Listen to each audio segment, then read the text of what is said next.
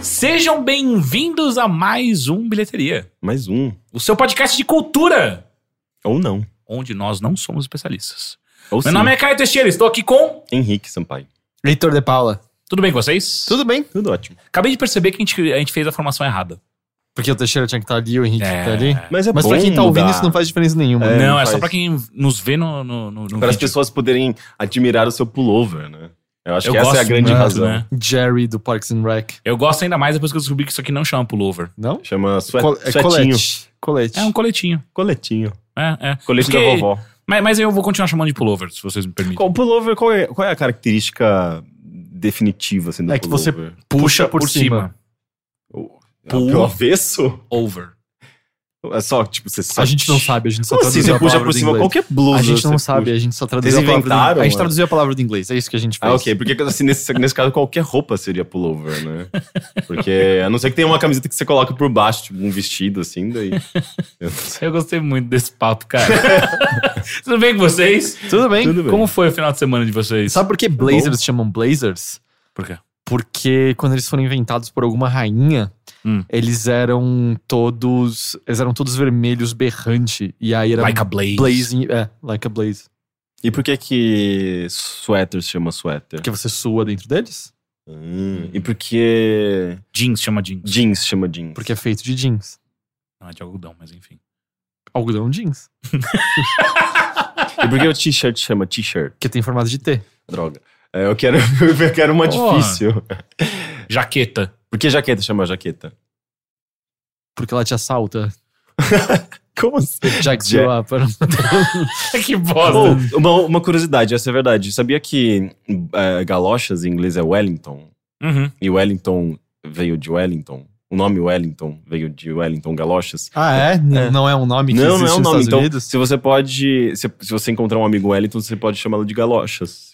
Sabe uma coisa que eu nunca verdade, entendi? É. Por que que traduziram Waldo pra Wally? Wally não é um nome brasileiro. É, né? Sabe, deveria ser lá, onde está Osvaldo.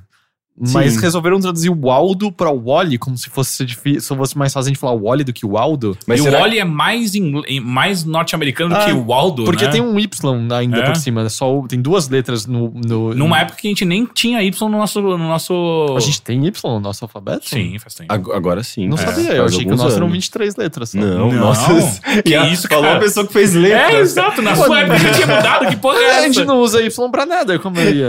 Como não? Em palavras oficiais da língua portuguesa? É. Qual palavra oficial da língua não, portuguesa tem é, não, mas acho que palavras que IP. foram Hã? Wellington. absorvidas. Wellington é, pode ser com I. Não, mas com palavras Y. que foram com W. absorvidas. Mas é nome, nome não conta. Palavras que foram absorvidas a gente tem no dicionário, com Y, W, tem Mas tipo qual? Ah, não Washing machine. sei. Palavras que a gente usa no dia a dia que já são... é, é, já foram absorvidas no- pelo dicionário de língua portuguesa. Player. Player, mas tem no dicionário, tipo, no Aurélio eu vou encontrar player. O, o Ah. Matheus tá falando que sim. Aliás, peraí, tem certeza dessa história do Wellington? Por que não existe uma comida chamada Beef Wellington? Que eu já sempre- fiz, é muito boa. É, É, bife, aqui no Brasil chama bife. Bife a galocha. Bife a galocha. Eu acho que você tá enganado. mas é que a, porque a pessoa que inventou chamava Wellington, provavelmente. Eu acho que não. É, deve ser aquele caso tipo Bombril, saca? Como assim? No qual a sentido. gente chama algo pela marca que ele. Cara, eu tô que- achando que Wellington era um nome já. Tipo É. Bombril. Mas Bombril não era um nome próprio. Não, Você mas tá- eu. Cara, Teixeira, você tá destruindo toda a minha lógica. Deixa eu, acreditar, você- eu deixa eu acho- acreditar que galochas em inglês é Wellington. Não, isso é fake news. Não sei, não. Pode ser que seja Wellington galochas em inglês. Eu achava que eram boots, mas tudo bem. Não, mas boots é bota. Galocha é galocha. É aquele negócio de borracha que você anda na lama, faz gosh, gosh, Rain boot, pronto. Mas, é, mas do tipo. Não, se for mentira, eu não quero que você perpetue Tá, eu isso. vou. Eu vou Não, agora, não, não, agora, não. agora você. você- você- Não, não, não, não. Eu, você- é uma eu- questão de honra agora. Eu não acho que isso é. É, é, é, É digno. é digno de, Não, de pesquisa. agora eu vou, eu vou até fundo. Nossa, que tá muito confuso. O que, que você fez no final de semana, Heitor? Fez alguma coisa legal? 5. Não é pra esse podcast. Não, mas Porra! eu só joguei Persona 5. Ô, ô, Rick, além de você ficar completamente indignado com o Wellington, Tem uma resposta. Mas eu tenho coisas pra falar, assim. Eu tenho aí, uma resposta, só pra gente esclarecer e, Hum. e- e terminar esse assunto. É, o inventor dessa bota, ele. Chamava Bife. é, não, ele se, ele chamava. ele se chamava Arthur Wesley e ele era o primeiro eh, da- duque de Wellington, que era uma cidade. Então a- fizeram uma associação louca e a bota ficou virou Wellington. É isso. Ok, então, ou seja, era um nome já. Era um nome. Ah, ah, ok, ok. Acho que É por vale isso- uma pausa. Isso, eu só quero É por lembrar, isso que a eu só gente- quero lembrar que o factoide do Rick começou. Eu tenho uma curiosidade. Essa é verdade. um, querendo dizer que a minha não era verdadeira, quando ela era, porque eu olhei isso na Wikipedia Qual? hoje, a do sua? Não, mas eu não falei que a sua era. Mas é que aí mentirosa. parecia que A você queria dizer quando né? você falou a minha é Não, verdadeira. Eu falei que você cometeu um erro quando você afirmou que K, K não, K não. O YW É, e K também, né? não tava no dicionário. É, eu, não, eu não afirmei, eu só que eu não Droga. sabia só. É, e aí, tipo, você não só disse que a minha não tava certa, como em seguida falou, a minha é certa. E aí a sua tava errada. ah, mas eu tô acostumado com isso. Eu, É. eu gostaria de proclamar essa como possivelmente a introdução mais inútil que a gente já fez num podcast em oito anos de e olha que isso podcast. quer dizer muita coisa. É, porra, é Não, muita isso Ah, é coisa. por isso que a gente frisa no começo que a gente não é especialista, né? A gente é especialista em falar merda. Eu, eu especialmente. A do Blazer tava certa. Sempre pensei que aconteceria. De criança acreditava nos adultos que era só pagar pra ver. Veio meio assim desconfiado, perna em X já barrigudo, duvidando que eu conseguisse crescer. Mesmo assim, contudo, o tempo foi passando e eu fui adiando dos grandes dias. Depois dessa discussão completamente inútil, muito inútil, fazia tempo que não fazer isso. Eu vou começar comigo mesmo. Ah, é? Por é, quê? porque eu, vou- eu, eu vou subverter completamente tudo que a gente já fez. Hum, de que maneira? Como assim? Explica. Falando, falando que eu, o que eu fiz essa semana. Tá bom. Eu, Eu, eu acho tá- que você não, você, não, você não tá sendo muito Subversivo, é, é. subversivo O, mas não? rebelde, o rebelde de dentro de você tá meio adormecido ainda. Talvez. Mas enfim, o que eu quero falar é que eu fui pra Paraty. Hum. Eu nunca tinha visitado Paraty. Como assim? Você nunca tinha ido pra Paraty? Não, Ah, E o que, que tem nesse período do ano pra se fazer em Paraty? Nada. Não tem nada, né? Nada, nada. Mas, mas ainda assim é uma cidade gostosa. sim, é uma cidade ótimo. boa. É, é, o centrinho é gostoso. Me né? fala o que vocês acham de Paraty. É ok. Eu acho legal, mas assim, você vai uma vez, é, você já viu o suficiente, sabe? É uma Legal pra cidade, ficar dois dias. é, é uma cidade colonial pra você ver umas feirinhas, umas coisinhas tradicionais da, locais. Andar no Hum. centro ali, É, andar no, no centrinho comer e pastel de 30 na centímetros. praça da igreja. Eu não comi. Eu comi, eu não posso voltar nunca mais. Nossa, eu não naquele sei. que pastel é esse. Por quê? Ah, cara, eu, eu sujei muito aquele lugar. Ah, é essa história. É. Ah, tá. Ok. Com pastel de 30 centímetros? É, era de doce de leite. Caiu doce de leite em tudo. Eu achei que você tinha se cagado todo. Não, não, só do tipo. Teria sido melhor, né?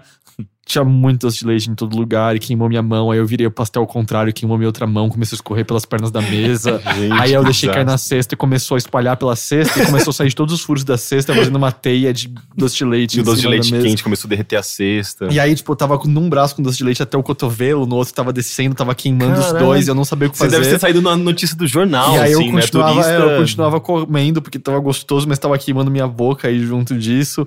E aí Você o Gus começou a ficar envergonhado. Eu tinha 22? 24, 25. Caralho. aí o Gus ficou envergonhado e foi embora e me deixou sozinho. Eu faria a mesma coisa. e aí umas pessoas começaram a olhar e eu não sabia o que fazer. perguntar se você precisava de ajuda. Aí eu deixei, tipo, metade e o Gus falou que lembra de eu saindo com as duas mãos cobertas de doce de leite até os braços, saindo correndo de lá procurando um lugar pra lavar a mão. que cena maravilhosa. Aí eu acho que eu não posso Mas voltar. é, é gostoso ir para Paraty também, mais no calor, assim, porque tem muitas praias bonitas ao redor, Uhum. né? Também tem a Flip. É, tem É, a a Flip. Felipe no meio do ano, né? É. Eu fui só uma vez pra Flip pra ver o New Game. É, eu queria fazer isso também.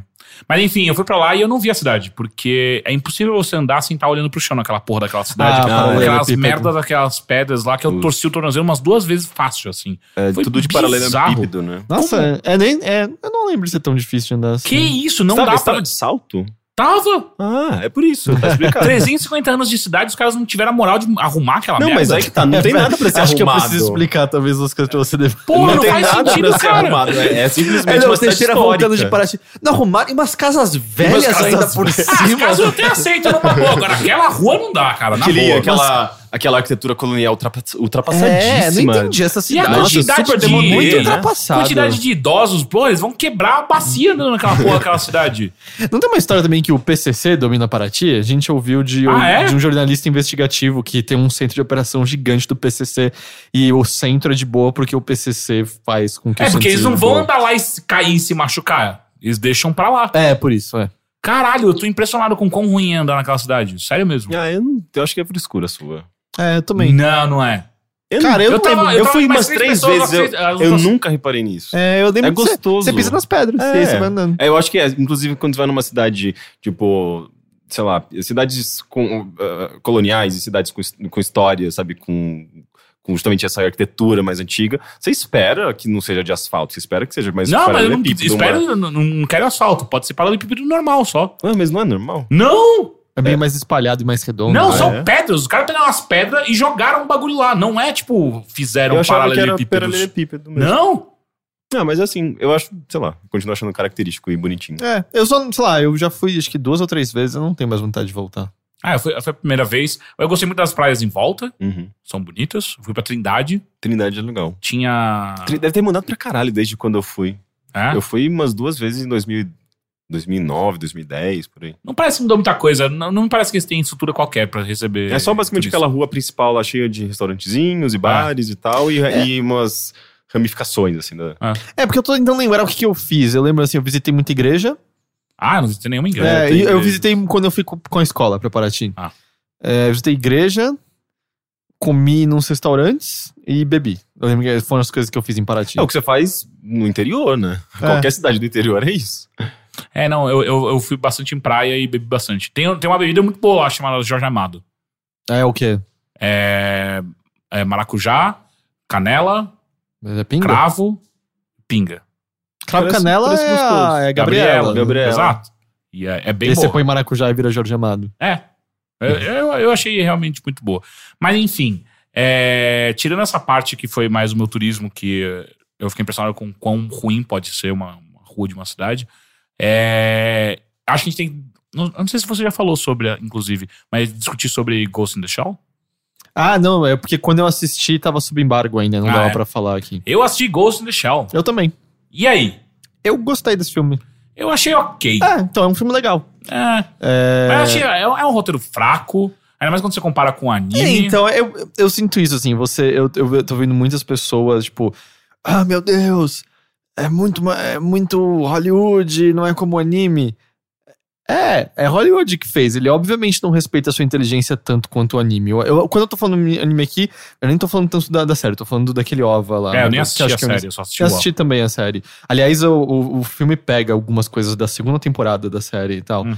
É, é um filme de Hollywood. Tipo, o anime, ele respeita a inteligência do espectador, ele é subjetivo, ele espera que você faça conexões, interprete certas coisas. O filme, tipo, acho que, sei lá, nos primeiros cinco minutos tem uma fala que é: Olha, você tem um corpo de robô, mas dentro de você tem a sua consciência, o seu espírito, o, O seu, seu ghost. o seu você, ok, eu- tudo bem, eu já Não, tinha entendido, vão mais longe que isso. E o seu corpo é o Shell. é, é. assim, ele, ele é mais hollywoodiano, ele quer que todo mundo entenda. Mas eu não acho que ele chega no ponto de, como um todo, tratar o espectador como estúpido. Eu acho que qualquer filme de super-herói trata o espectador como muito mais estúpido do que esse filme. Hum, Pra mim ficou mais do que tratar o espectador como um estúpido, eu achei só um roteiro fraco. Ele mal, mal, mal se dá o trabalho de explicar qual, qual é o motivo do vilão existir, de, de- dele fazer o que ele tá fazendo. Porque é bem diferente no anime. Ah, sim, com certeza, sim, principalmente isso, mas enfim, naquele universo onde foi criado, ele não explica direito, é só tipo, ah, o cara tá meio puto, é isso aí. Ah, a Scarlett Johansson, Muito fraca. muito fraca. Acho que ela. Ela- mais depois você vê ela fazendo coisas muito legais, do tipo Lost in Translation, que eu acho muito do caralho. é, mas eu acho que assim, ela, eu acho que ela bem é exceção, não regra. Pode ser. Eu acho que ela, por exemplo, no Skin. É Skin? Under, ou Under, É, the, Under skin. the Skin. Under the the Skin, Skin, Lost é. in Translation, legal. Mas no geral, acho que é uma atriz qualquer coisa. Assim. Ah, Eu- eu discordo. Ela, É, ela que trabalhando que ela tava com o... Ela fez filmes com o, o Woody Allen, certo? Fez. E ela tá Qual? boa no- nos Ah, filmes com o Woody ela Allen. fez um que o cara, ela é amante do cara e o cara tá pra casar e entrar numa grande família. Nossa, isso é, isso é antigo, né? é, Eu não lembro coisa desse. do Woody 2000. Allen. É, do Eu tava na faculdade, Mas não eu é um filme muito bom esse. Não, não é. Ah, mas ela fez algumas outras coisas. Eu, eu sempre gostei Mas ela, dela. é, sei lá, eu acho ela, eu acho ela ok, mediana, normal, assim. Eu acho que ela faz. é, depende muito do filme dentro do qual, do qual ela tá e tal. Mas nesse eu acho que ela.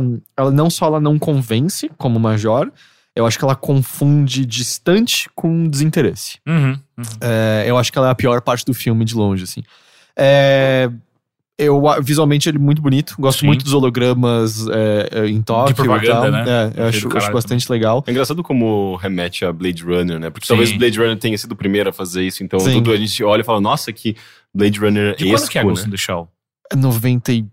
Meios, tá, Blade meios anos fez 90, muito eu acho. É. Quer dizer, o anime, eu não sei se existe alguma coisa antes, Uhum. talvez. Talvez o mangá, Mangá. né? Eu não sei, eu realmente não sei. mangá. Mas é, ele é mais colorido, assim, o mundo é mais é melhor do que o de Blade Runner. Blade Runner é só um mundo horrível, deprimente e tal. Uhum.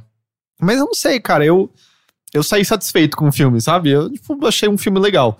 É, eu acho que vai expor muitas pessoas ao anime, e aí no anime elas vão encontrar questionamentos verdadeiros sobre o distan- distanciamento causado por tecnologia, ah, questionamentos sobre a nossa essência dentro de um mundo que nos permite ah, transparecer como a gente quer para outras pessoas.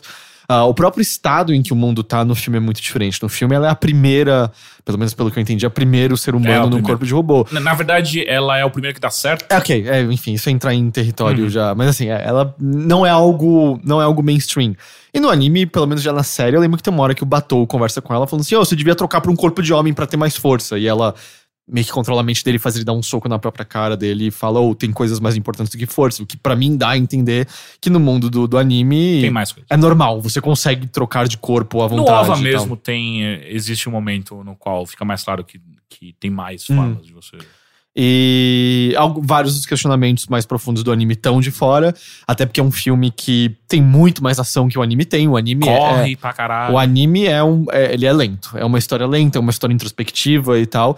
Mas eu achei que como filme funciona, eu achei que o, o ator que tá fazendo o Batou tá legal. Uhum. É, tem acho que a questão do whitewashing, né, que muita gente comentou. Eu não me sinto totalmente qualificado pra falar sobre.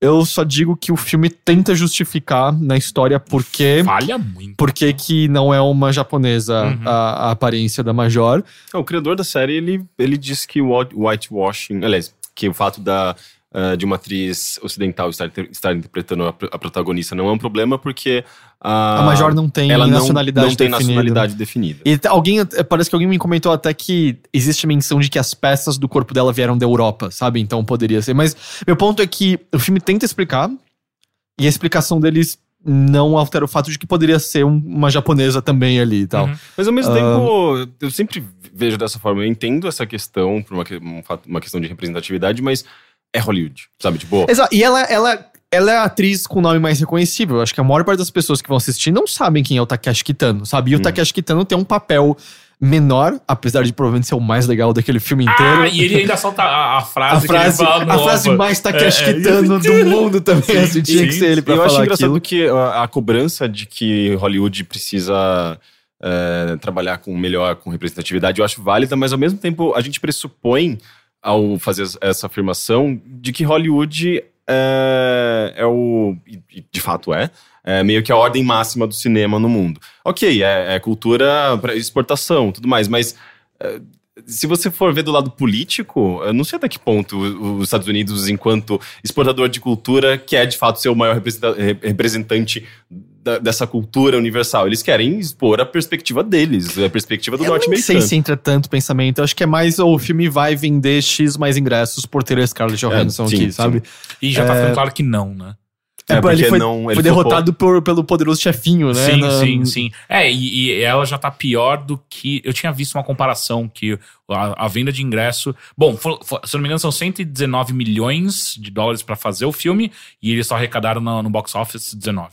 Uau. É, sem o lançamento no Japão e em Exato. alguns outros É, países é. importantes. E é engraçado, teve um vídeo circulando no Facebook há pouco tempo, e claro, era uma entrevista com seis pessoas no máximo, mostrando que esse questionamento do whitewashing é uma coisa que não incomodava os japoneses, Ah, na sim, é, verdade. eu vi Porque era também. meio, ah, isso é anime. Ao mesmo tempo, tem casos, vai sair, acho que é uma série de Death Note no Sim, Netflix. que daí é todo mundo americano. Todo mundo americano, e é curioso, porque é uma- a história se passa no Japão, e parece que especificamente um ator japonês, ou pelo menos de traços asiáticos, eh, tentou fazer a o audição pro, pro papel e falaram: não, a gente não tá interessado num ator japonês. Caralho, e, É. e se Ai. passa no Japão? Sim, sim, Isso a que eu acho que é mais a bizarro. história- O, Porque o já era uma- também tá no, no Japão, tá? Ah, Mas é que ainda, tipo, assim, todo os, mundo é- os outros personagens ao redor da Scarlet ger- geralmente são japoneses, certo? Não. A maior Ah, parte no, do, do, do Não, não, no anime ou Não. no filme você No diz? filme. Não, no filme é- tem dois japoneses só. Sério? Sim. Porque eu vi na. No, É o chefe e o cara nos que não tem uma parte robô. vários nomes japoneses? Ah, talvez sejam os vários É. extras. Ah, todos os vilões são japoneses. Quer dizer, tirando o vilão máximo, todos os capangas são japoneses. Hum. Ah, mas sim, na organização. Apesar que no desenho a organização também tem uma certa variedade e tal. É uma pena que eles não apareçam mais, porque tem coisas legais ali. Mas é. Mas ao mesmo- sei lá, eu não me sinto qualificado. Eu acho que existem com certeza atrizes que teriam sido melhores que a Scarlett Johansson, independente da nacionalidade delas. Assim, Sim. eu acho que a Scarlett Johansson foi uma escolha ruim pra esse papel. É a parte mais fraca de longe do filme, eu acho. Mas eu não sei, eu, eu me diverti com o filme. Óbvio, não, ele não, não provoca pensamento como o anime provoca.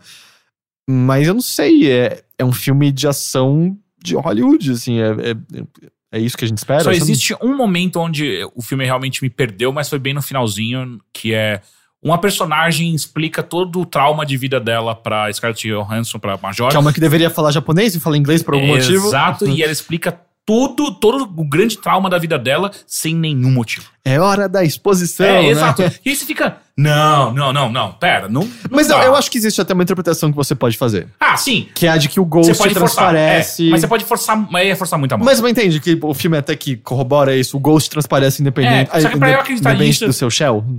Sim, mas pra eu acreditar nisso só se o filme tivesse deixado claro que foi isso que aconteceu. Eu acho que eu acho que é subjetivo o suficiente pra funcionar, É, até acho. por pelo por uma- das falas que ocorrem. Caralho, aquilo me incomodou muito. Mas é, Mas, mas vamos dizer assim, o filme é, é- é- ele é ele é mais deselegante que o anime, sabe coisas do tipo lá, não é spoiler porque tem no anime. Existe um tanque em forma de aranha no final, mas é simplesmente uma arma que aparece pra fazer algo no fim do filme. E nesse aí tem que ter muita fala explícita. Mandem o tanque aranha, sabe? Tem que ser muito anunciado tudo que está pra acontecer ali, assim. É meio. É meio. hum, Não, não há elegância, não há. Tem que ser tudo bem explicadinho e tal. É, e, e eles têm uma, uma certa coragem até o final, e eles desistem no meio, pra, eu não sei porquê, porque não, não, não sei, tem que manter a Scarlett Johansson até o último frame. Eu não sei o que você tá falando. Ah, pelo que acontece ali. Uhum. Mas é que no anime acontece a mesma coisa. Não, Sim. no OVA não acontece. Ah, mas tem a série depois, né? Mas é, é que aqu- aquela cena é do OVA. Não, tudo bem, mas tipo, se tem a série depois, você sabe que saiu. Porque no, no anime ela vai pra um corpo de uma criancinha no Sim. final, né? Sim, É, Acho que é o que falar de spoiler de um anime de. de 20 anos É, atrás. eu É. acho que é É, totalmente. toda, toda a cena do, do, do tanque eu acho legal do jeito que eles fizeram. Eles tiveram a coragem de, de machucar a Major do jeito que eles machucam no, no anime. Mas eu acho que daí, tipo, então vai até o final. E não vão. É, não, o final é, é muito mais positivo do que, do que o. Porque no, no anime é, o, é um certo simbolismo, certo? Sim, de que ela claro. tem a nova vida, a nova chance ali. vai, então. Mas é. Eu não sei, eu, eu me diverti com o filme. Uhum. Sabe? Eu não acho que ele provoca nenhum grande, grande pensar, nenhuma grande filosofia, o que eu acho que talvez esse seja o grande pecado em relação ao anime. Mas como entretenimento, eu acho que ele funciona. Não. Sei lá, eu saí animado do filme, sabe? É, Eu, eu saí mais ofendido com Zootopia. Cara, Zootopia é mó legal. É, eu não, realmente. não. Zootopia é muito legal. Eu acho que Poderoso Chefinho deve ser pior. Vocês já viram a história do Poderoso Chefinho? O que, que é? Não. Eu, eu, eu li um review no, no AV Club Hum. e eu demorei três parágrafos pra entender que não era eles fazendo piada, era de fato. O que acontece? Porque é, eu não vou acertar todos os pontos, mas é meio que um mundo no qual o céu existe concretamente como lugar Uhum. e é, é comandado por bebês. E os bebês vêm pra Terra pra serem cuidados por adultos pra viverem com, com mordomia pelo resto da vida. Aí quando os bebês fazem algo de errado, eles são condenados a virarem adultos. E aí isso acontece quando você arranca a chupeta deles, porque a chupeta solta, sei lá, toxinas, o que que é, que fazem as pessoas de repente começarem a crescer e esquecerem de todo o céu e tudo mais. Mas aí toda a história é que tem um adulto que quer acabar com esse controle dos bebês no mundo. E ele tem um plano pra soltar um foguete cheio de cachorrinhos na atmosfera, eu acho, pra dar cachorrinhos pras famílias pra elas perderem interesse pelos Que? bebês. eu juro que eu não tenho Meu Deus, inventando. eu achei o máximo. Não, então, e aí o louco é que a história é baseada num livro infantil chamado Baby Boss, que é o nome original, mas a história é só um livro que você compra pra ler pro seu primeiro filho quando você tem um segundo. Pra você tentar explicar pro, pro, pro primeiro filho por que, que ele está recebendo menos atenção agora que um novo bebê chegou em casa. E por isso chama Baby Boss, porque aos olhos da primeira criança, ela tá perdendo atenção, tá perdendo o tempo, tá perdendo o afeto que ela tinha pro outro bebê. E aí é só meio que explicando isso. Toda a parte de cachorros e céu e tal não existe. Aí inventaram todas essas coisas em volta, insanas. Caralho. E é o Alec Baldwin que faz a voz do bebê no original. Enfim.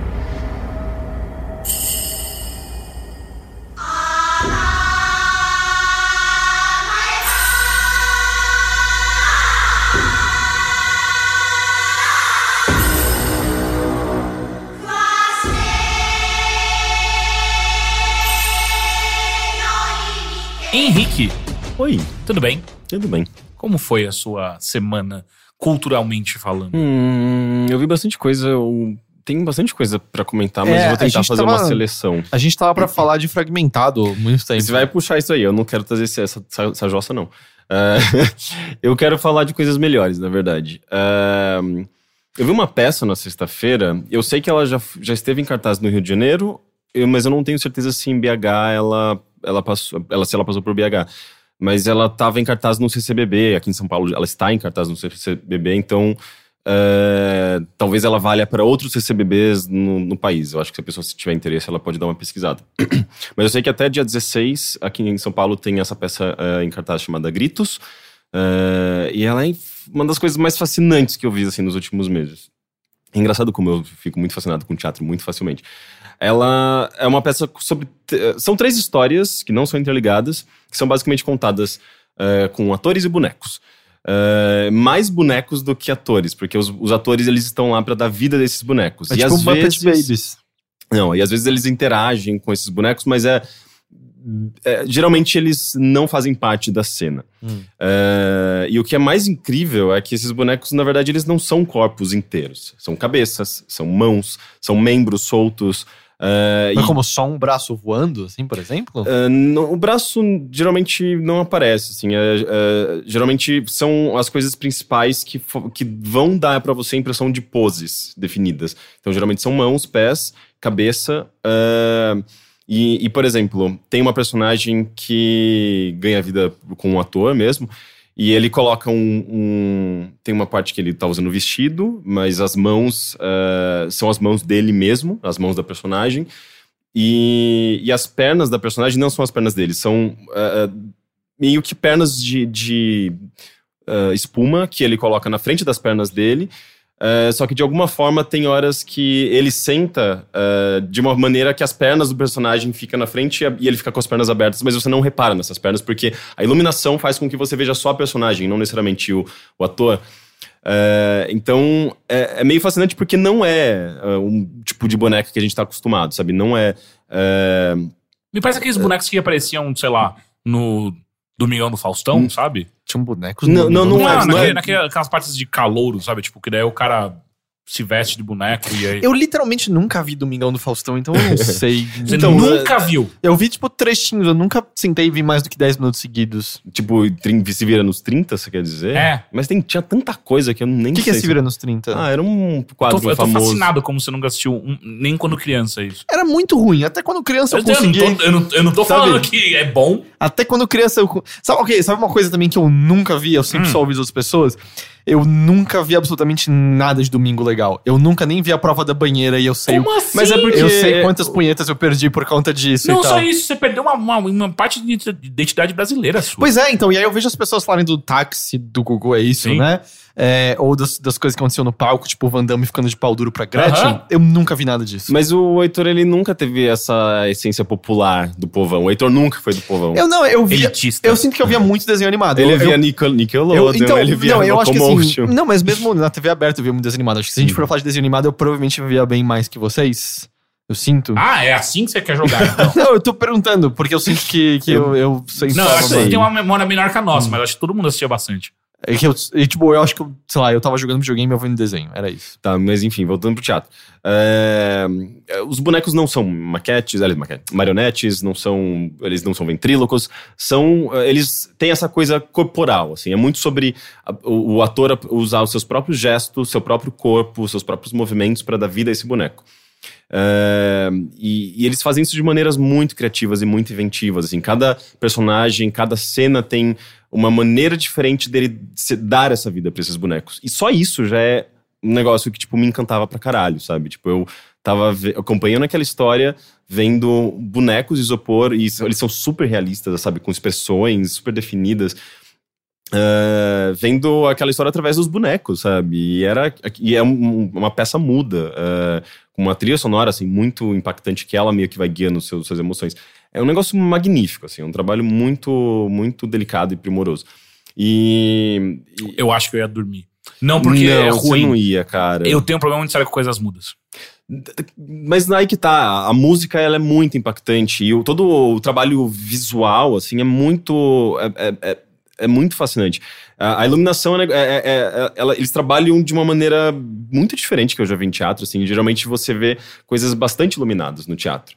Ali você vê, é o contrário, assim. Você vê pequenos eh, focos de luz, eh, às vezes com mostrando um pequeno detalhe na, no canto direito do, do, do, da- da- do palco, sabe? É, e eles usam muito. Tipo umas, um- umas molas de, de cama, sabe? Tipo de, Hum. de colchão ah, de casal. Aquela bem de desenho animado que sai do colchão de vez em quando. É, tipo, a, a estrutura inteira de molas, eles usam como se fossem grades, assim. É meio que. Eles colocam isso na frente do, do palco, dando até uma, uma impressão de eh, aprisionamento, sabe? É, é meio metafórico, assim, mas dá essa, essa- causa essa impressão, sabe? Tipo, de aprisionamento. E tem tudo a ver com as histórias, que tem a ver com, com dores, com frustrações. Ah, a primeira história, por exemplo, é de uma. eh, é de uma trans que ela cuida da mãe, mas a mãe ah, não, não aceita o fato dela ser trans. E, e, é uma história, e as histórias são super simples, sabe? Geralmente tem a ver com amor, com rejeição, ah, enfim, tudo isso causando algum tipo de dor, e daí o nome Gritos. Ah, E, é curioso que é mudo, né? E chama gritos. É, é isso é legal. curioso, verdade. Até pelo fato de que, tipo, sei lá, acho que boa parte do que ele passa é meio interno ao personagem, assim, são, Uhum, são sim, gritos internos que ele não consegue externa- é, externalizar. Sim, e eu acho que também vem essa, tem essa coisa do, do aprisionamento, né? Da, da metáfora da prisão que, ele, que a, a peça trabalha o tempo todo. E eles vão mexendo nessas, eh, nessas estruturas metálicas, né? Às vezes elas estão na frente eh, da, da sua visão, o que é curioso, porque normalmente você quer ver melhor a peça. E ali você tem o, o- o efeito inverso. Tem coisas na sua frente, a iluminação é, é baixa, tanto é que eles pedem para você desligar o celular, eles... eh, eh, inicialmente vem aquela mensagem padrão do teatro, ah, por favor, uh, desliguem seu celular, as pessoas colocam no modo vibrador, mas uma outra pessoa chega e reforça. A, pe- a- iluminação dessa peça é muito delicada, ela é muito sutil, e qualquer iluminação externa pode atrapalhar. E a- e o que você tem ali na, na, na experiência é um breu completo. Você não vê a pessoa na sua frente. Você vê aquela, aquele pequeno foco de luz que está iluminando, às vezes, o rosto da personagem. É um negócio muito, muito, muito delicado. Assim, é impressionante. Às vezes é tão fraca a luz que você não sabe o que está na sua frente. O que dá. é, o, o que dá um clima meio onírico, assim, meio surreal, assim. Parece que eles faziam... Tra... Eu, eu tava interpretando isso na hora da, da- que eu vi esse, esse momento. Parecia tipo um rosto muito distante, mas na verdade era só tão, tão fraco a, a, a luz que eu, meus olhos não conseguiam interpretar muito bem aquela imagem. E eu via como se fosse, sabe, tipo aqueles efeitos de parque de diversões, que, tipo da, da Monga, por exemplo, que eles fazem um jogo de Sim. espelhos e tem aquela imagem esquisita na sua frente que é refletida e tem aquela transformação. Mas você meio que não consegue interpretar muito bem por conta, sei lá, daquele jogo de, de luz e tal. É, E- fica sem, sem detalhe Sem mesmo, definição. né? Sem definição. E, e eu tinha essa impressão, eu ficava, caralho, o que, que tá acontecendo na minha frente? Eu sei que tem uma personagem aqui na frente, mas ela parece distante, ela parece.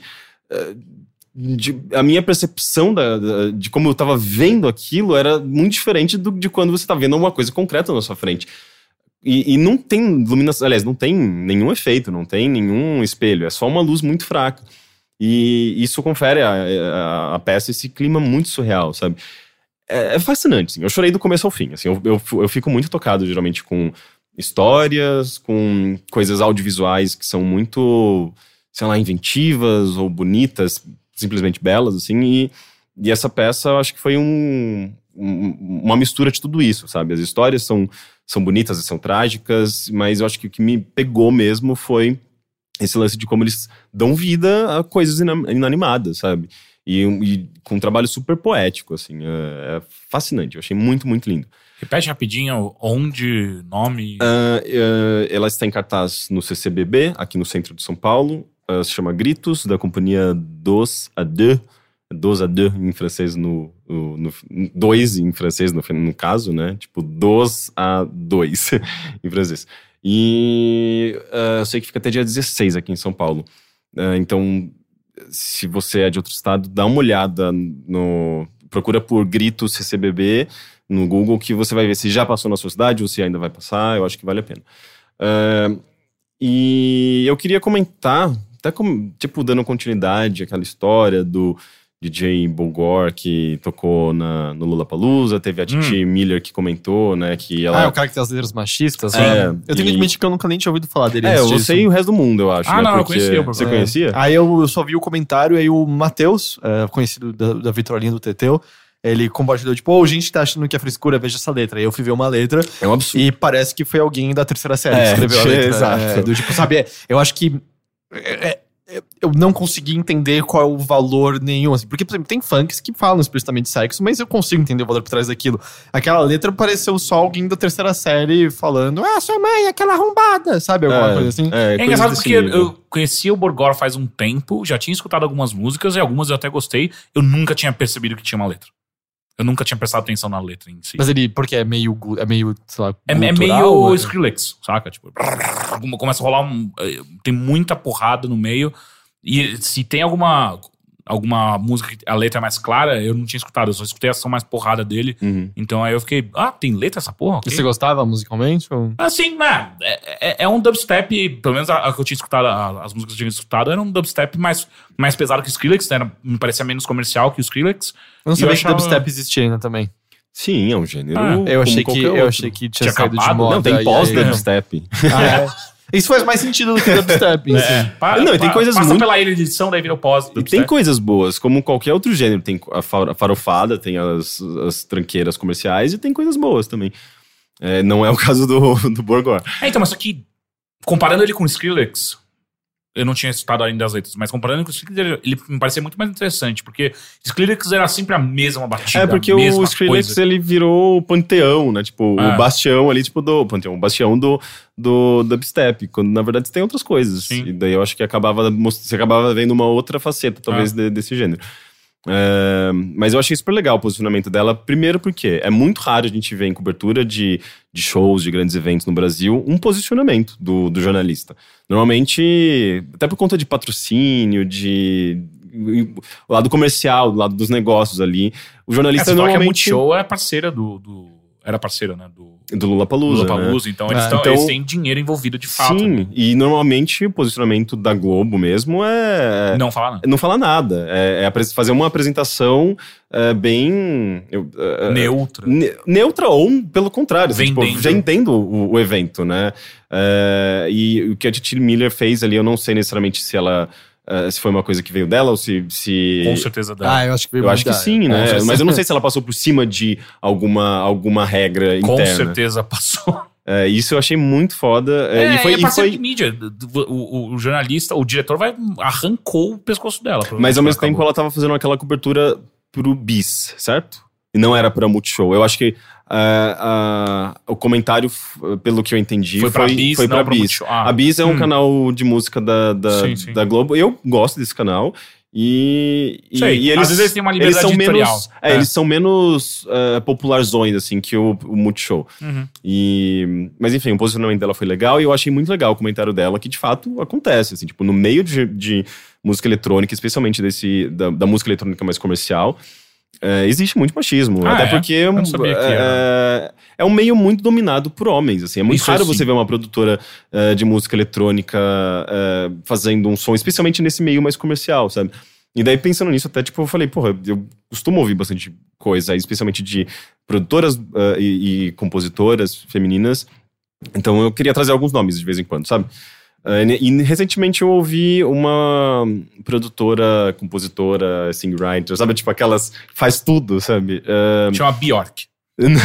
Não, mas seguindo um pouco até da linha da Bjork. Eu acho que a Bjork é das, das produtoras musicais e dessa cena de música eletrônica, é, ela tá lá em cima, né? Ela tá no topo, porque ela sempre trabalhou também com muitos uh, produtores, né? Muitos homens, mas ela sempre teve uma visão, uma, uma autoria muito grande no trabalho dela. Eu, eu nunca consegui parar, eu nunca parei para olhar a Bjork e falar música eletrônica. Pra mas, mim foi a Bjork faz uns bagulho louco uh -huh. lá. É também mas é tem que... música eletrônica. Não, na real, o trabalho dela é, é, é, é praticamente composto de música ah. eletrônica. Ela sempre tem que explorar instrumentos acústicos e tudo mais, mas. É, é eu lembro que o show exemplo, dela ela tocou runas. Que não ela tocou runas, mas tocaram runas. É que Sim. Medula, por exemplo, é só é, voz. Vocal, né? né? É. Mas se você for ver como um todo, assim, a obra como um todo, ela é uma artista de música eletrônica.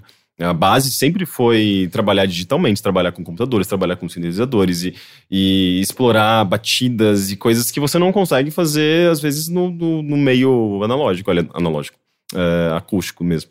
Então, uh, uh, ela dá para considerar ela como uma a maior produtora musical de, de música eletrônica, eu uhum. acredito. Uh, e essa, essa outra artista que eu queria trazer, ela, ela parece que tem um pouco dessa, dessa vibe biorquesca. Uh, ela chama Olga Bell, é uma russa que, que, que mora no, nos Estados Unidos, eu acho que ela mora em, no Brooklyn, em Nova York. E esse último álbum dela, que saiu no ano passado, chamado Tempo, uh, é, é legal porque ele, ele é um álbum de, de música eletrônica, mas ele pega diferentes estilos dos anos 90, especialmente RB, uh, house uh, e. que mais ali? Eu acho que trip hop também. Que de certa forma essas coisas conversam, sabe? Trip tipo, hop é tipo Portishead. Tipo Portishead. Uh, ou Trick. Uh, Moloco, talvez, não sei. Mas Massive Attack é trip hop. Massive Attack, trip, sim. É. é. eu acho que Massive Attack especialmente, sabe? As batidas de Massive Attack, de certa forma, estão um pouco mais contidas. Violento. É... eu sinto. Mais do que um Portishead, eu digo. É, Portishead é, é, é, um pouco mais suave, de certa é, forma. Nostálgico, romântico até. É, é o, o Massive Attack. Música é, pra transar. É, não, é, não chega a ser necessariamente não, mais. É, tem, é Machine Gun que chama, música do terceiro álbum deles. Não sei. Não que lembro. é uma que tem umas batidas muito violentas no meio. Hum. Do... Sim, é, machine, é, não dá pra transar ouvindo Machine Gun. Não, Mas não, isso, não recomendo. Isso do. Portishead. Do Portishead, ok. Um, e, e, eu acho que a Olga Bell, ela pega um pouco de, desse, dessa cena, especialmente olhando mesmo para os anos 90 e, e reinterpreta tudo isso da sua própria maneira. Ela é uma uh, compositora, produtora com base uh, pianista, de música clássica até, mas ela... E isso eu acho muito legal, né? De gente que, que tem essa base de música clássica e da música mais formal e vai para o meio eletrônico, porque geralmente a experimentação surge dessas pessoas, sabe? E, e, ela, e ela experimenta com esse gênero, sabe? Tipo, é um álbum, uh, uh, na maior parte do tempo, dançante. Uh, tem coisas bem pop ali. você consegue até sentir um pouco de, sei lá, Royce Murphy, Cibumato, acho que é Tibumato que se fala, não sei. Mas é, é um álbum até que fácil, assim, tipo, é gostoso, tem umas músicas bem gostosas, sabe? Tipo, de dançar, de. Ou. Eh, sei lá, tipo, não necessariamente você vai querer ouvir na pista, mas você quer mexer o corpo, sabe? É, e eu acho que, inclusive, é uma das, das coisas que ela. Uma das vertentes, assim, tipo, do álbum, que ela trabalhou com esse conceito de tempo, da, do ritmo da música, do tempo da, da música, da velocidade das batidas, que, e como eles vão fazer seu corpo mexer, sabe? Como você sente vontade de mexer o corpo conforme você vai ouvindo esse ritmo essas batidas. E, e, e cada música tem um, uma velocidade diferente. Algumas são super aceleradas, outras são bem mais lentas. E daí eu acho que essa variação de estilo, sabe? É um álbum super legal e ela é bem autoral, assim, tudo ela, ela, faz sozinha. Tipo, eu tava vendo um clipe dela que tem uma vibe também, novamente, muito Bjork, que é ela, tipo, em Nova York, é, meio que dançando e cantando enquanto ela anda na rua, só que você percebe que tá tudo em câmera lenta e só ela, aliás, tudo, tudo uh, de trás para frente e só ela tá andando pra frente. Ou, ou seja. É igual o clipe do Coldplay. Não, no Coldplay é só tudo em reverso. Mas ele tá cantando no. no... Ah, ele tá cantando do jeito certo. É, é o, ela tá, teoricamente, andando pra frente enquanto as pessoas estão andando pra trás, sabe? Só que você vê que, na verdade, ela gravou o clipe inteiro fazendo as coisas invertidas e cantando invertido. Ou seja, E deve é ter igual sido... o clipe do Coldplay, então. Ah, é? É. Deve ter sido um inferno. É, é sempre tudo que envolve gravar sempre- coisas eu- invertidas. Não, no ser Coldplay, na verdade, ele andou pra frente normal e cantou invertido. Então, mas eu sempre fico me perguntando, ele cantou invertido ou aquilo é pós-produção? É, também pode ter sido. É. Porque não é tão difícil, acho que É, assim, é. ah, é, mentir com a boca, né? É. Ah, deve, ter, deve ser meio complicado fazer essas montagens. Cara, a gente tem jeito. show de drag queens que, que dublam sem saber letra. Então, Ah, é? é. Então. Alface, falam que alface ajuda bastante. Você ficar falando alface, Hum. normalmente você encaixa. É, o mais, mas o mais legal é que pra você gravar um clipe desse, você tem que decorar a sua música inteira invertida, Então, mas completamente eu acho que invertida. não é. É sim. É, e, e- e ainda, se você quer dar um- uma aura meio surreal pro seu clipe, com as coisas meio em câmera lenta, mas você cantando na velocidade certa da música, normal, é, você ainda tem que cantar ela, tipo, num, num tempo mais espaçado, né? Tipo, mais lento, pra quando você acelerar... Não, mais rápido. Pra quando você acelerar o vídeo e ficar tudo uh, no normal, você tá cantando na velocidade certa. Tipo, você quer dizer que os movimentos têm que seguir a velocidade da boca. Que? Não, Nossa. os- a, a sua boca corpo. tem que estar num, tem que estar numa velocidade acima pra quando você diminuir a velocidade, ela tá na velocidade normal. Entendeu? É muito louco. Cara, que mecânica E- complicada. não, né? e, e tem muitos clipes que são assim, tudo em câmera lenta, mas a pessoa tá cantando Eu numa ainda velocidade acho que é pós-produção a Não. parte da boca. Não só tem- a parte não- da boca. Se- Seria muito fake colar Porque, uma cara, boca você. ali. Não, não é só você aprender a sua letra de trás pra frente, é o ritmo é diferente. Não, mas você é só você você cantar, consegue. é só você cantar que nem o esmilinguido, sabe? E daí, tipo, quando você diminui, é, as- vai estar, tá, tipo, na velocidade Mas normal. ao contrário, cara! Não, mas não, ela Peraí, não... não, não, mas espera. Não, mas não, mas não precisa Mas, ser mas, ao não, você tá contrário. falando da, da, da voz, mas a voz não importa. Ela tá É, exatamente. Só o movimento da é boca. Só, é só animação. só ok, o por um segundo eu achei que você achou que ela cantava de fato ali na hora. Ah, ela pode se ela quiser, mas Sim, o que mas, importa é o tipo, vídeo. Matheus, é, é pós-produção ou não é? Não, é Não é, Viu? pós-produção. Viu? Mas eu acho que você treina e você consegue. É, né? simplesmente. Mas no caso do vídeo dela é só o lance do invertido mesmo. É, eu acho que não tem a câmera lenta. Mas enfim, técnicas de videoclipe, assim, eu, eu adoro essas coisas. Uma É. pós-produção tipo Tim and Eric. Uma boca nada a ver. É, só, só entra uma outra na boca. Meio Rock Horror Picture Show, né? Ou então da, da Hey Apple. Hey Apple, sim, É, da, é, da, da- da laranja, laranja. irritante, né? É. Caralho, né? Mas eu acho que se você gosta de Bjork, se você. Até, até se você tem vontade de conhecer uma, uma outra eh, produtora que faz um som mais Bjork nos 90, né? Até porque a Bjork atualmente ela não é nem um pouco pop, assim, ela é bem mais difícil, bem mais cabeçuda. Eh, se você tem eh, vontade de conhecer alguma coisa que tem essa vibe mais noventista da Bjork, a Olga Bell acho que é uma artista bem interessante, atual, e ela tem. Já trabalhou com vários outros artistas, Dirty Projectors, com. Eh, com Charlift, sabe? Tipo, e ela é um nome bem foda, sabe? Tipo, atualmente, da, da, da música eletrônica. Então, acho que vale dar uma olhada.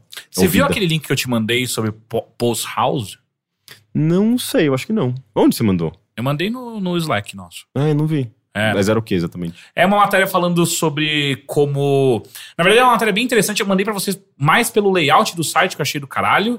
Mas é uma matéria interessante sobre como o YouTube se tornou o local onde você descobre cada vez mais nichos muito nichados de música. Uhum. E esse Post House apareceu no YouTube. Assim, obviamente, não, não no YouTube, mas pessoas encontraram esse Post House, um, um- um- um terreno fértil para ele, pra ele, pra ele florescer no YouTube. E aí é, é, um, é, um, é um estilo de música que eu achei muito bom, muito gostoso de escutar. Eu não sei se eu conheço. Mas eu adoro essas classificações É, de definição. é, Quem definiu que agora a gente chegou no momento que tem É. o pós alguma coisa? Exato. E o que Passou e como, house. E Agora como tem um depois. soa exatamente, né? Porque, tipo, sei lá, o pós-punk eu até consigo entender um pouco da, Mas da a gente tá olhando pra trás, né, também. É. A gente tá olhando muito pra trás. House tá rolando ainda. Como que você é já é. pós-house? Ah, mas sei lá, punk não parou de rolar É. também. não, mas só que, também. só que existiu um momento de ruptura, É. onde no qual o, gênero de fato passou por uma transformação eh, eh, que não- você não consegue. Sei lá, uma transformação cultural até. Eu acho que tem que considerar o, o, o meio, né? Qual o qual ele impacto tá cultural do House? É, É, eu gosto muito da grande. série. É, Mas eu não sei. ah, mas ele tocava pra caralho em balada, né? House tocava pra cacete em balada. É, continua tocando, na verdade. É, um gênero que eu não, eu não consigo. Mas agora com pós-house? Eu não consigo. Não vai mais poder tocar. Eu não consigo ver ele. Eu, eu consigo, inclusive, ver todas as ramificações. Tem, tipo, Minimal House, tem. Uh, tem, tipo. Pô, você tem muitas... todas. Só faltar o post, né? Minimal House é tipo uma kitnet, né? Sim. Mas, enfim, Olga Bell, ouçam, é bem legal.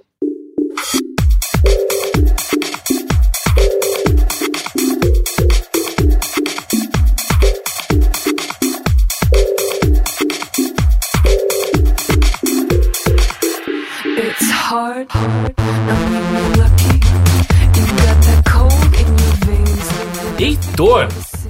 Teixeira. Deixei você por último. Eu sei. Você se sentiu bem com isso? Eu tô bem tranquilo. É? Sim, eu tô me sentindo bem agora. Ah, que bom. É. é... Pô, eu tô com. Eu troquei de travesseiro.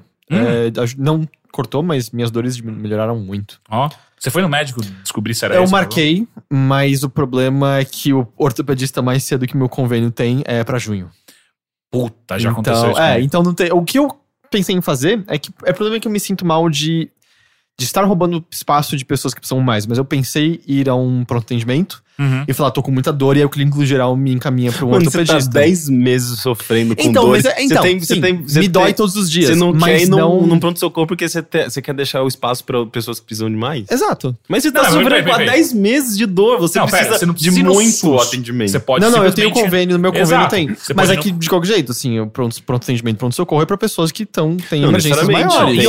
eles, eles avaliam diferentes graus de urgência. E daí você vai esperar mais do que uma pessoa... Tipo, eu tava com receio de ir por conta disso, mas me parecia que a maneira de ser atendido mais rapidamente seria ir pro pronto atendimento. Ah. E aí falou, oh, tô com muita dor, tem. E aí ele me manda pro ortopedista. Porque também é a minha a coisa que provavelmente eu vou pro ortopedista em junho.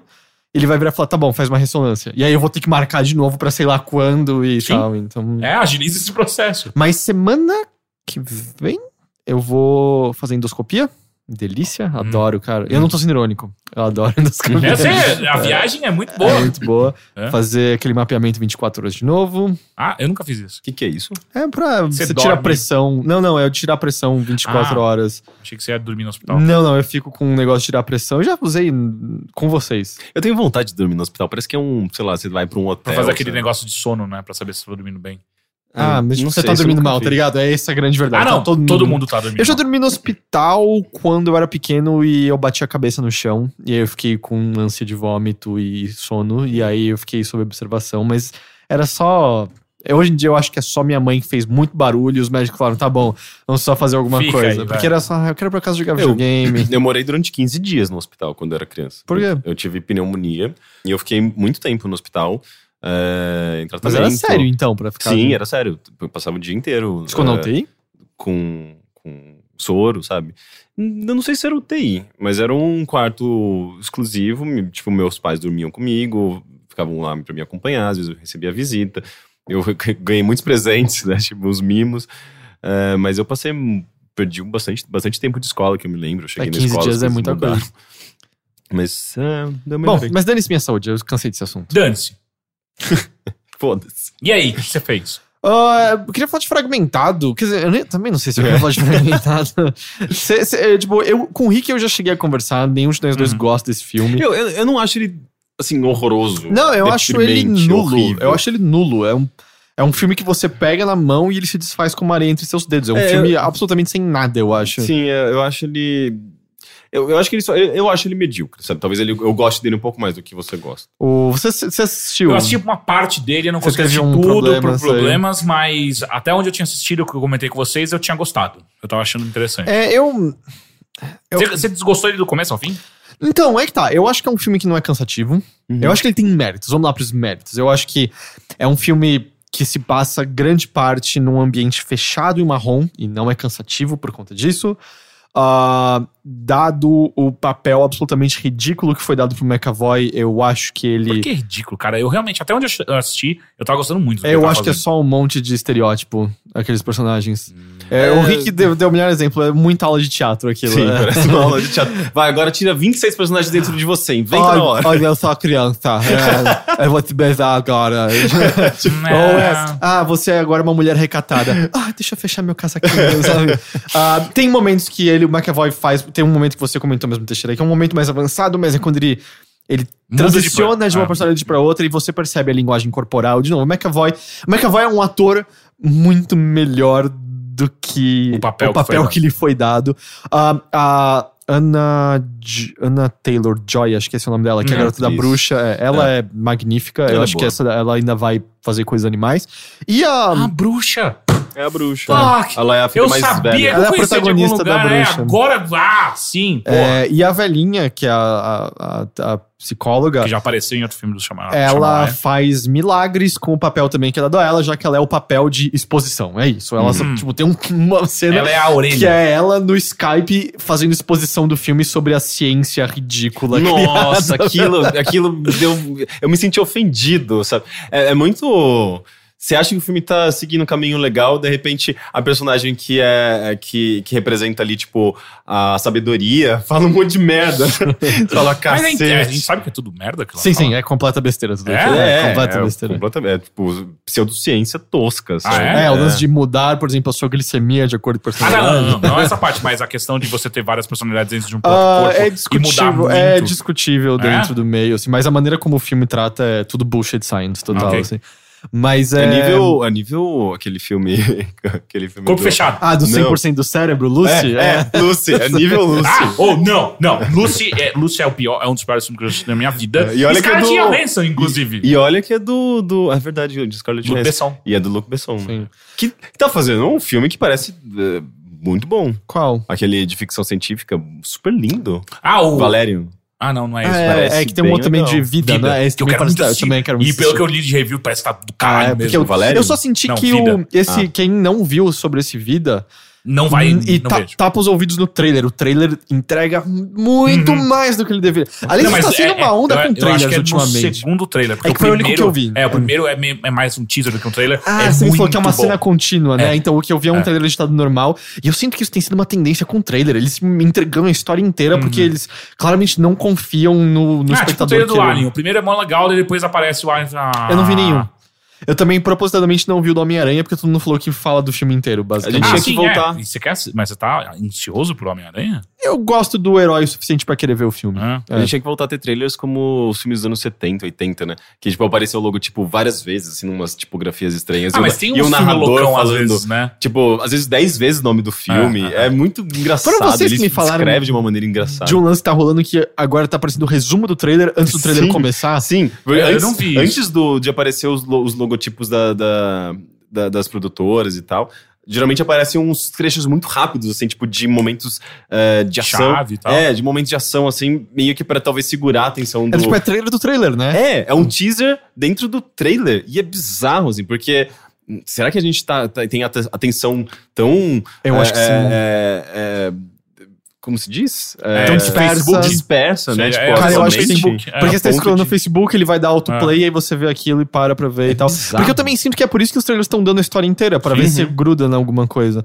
Mas, bom, eu tava falando isso, eu acho que é positivo. E. Eu acho que é isso. É, eu acho que. Eu acho que é um filme sobre absolutamente nada. Eu acho que ele não diz porra nenhuma.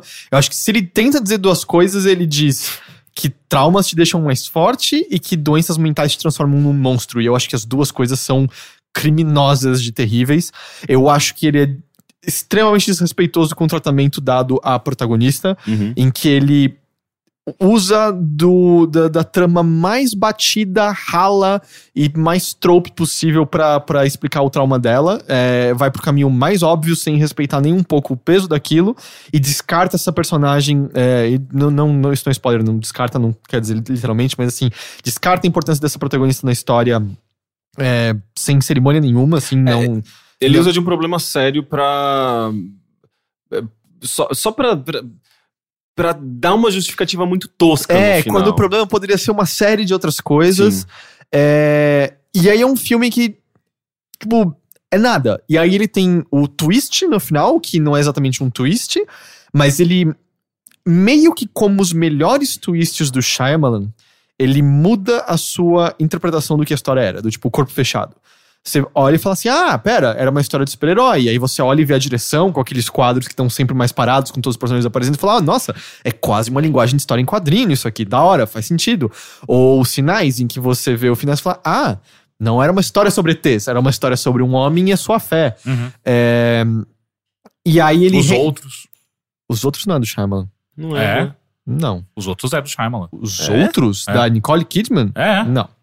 De que, que Como é? não? Claro que é do Shyamalan. Os outros do que- Shyamalan? Ah, eu fiquei na dúvida agora. Como não, cara? Claro que é. Vem logo depois de ser sentido. What the hell? Os outros não é do Shyamalan. Não é do Shyamalan? Eu, eu vou não, eu nunca foi do Shyamalan. Como assim não? Claro que é. não.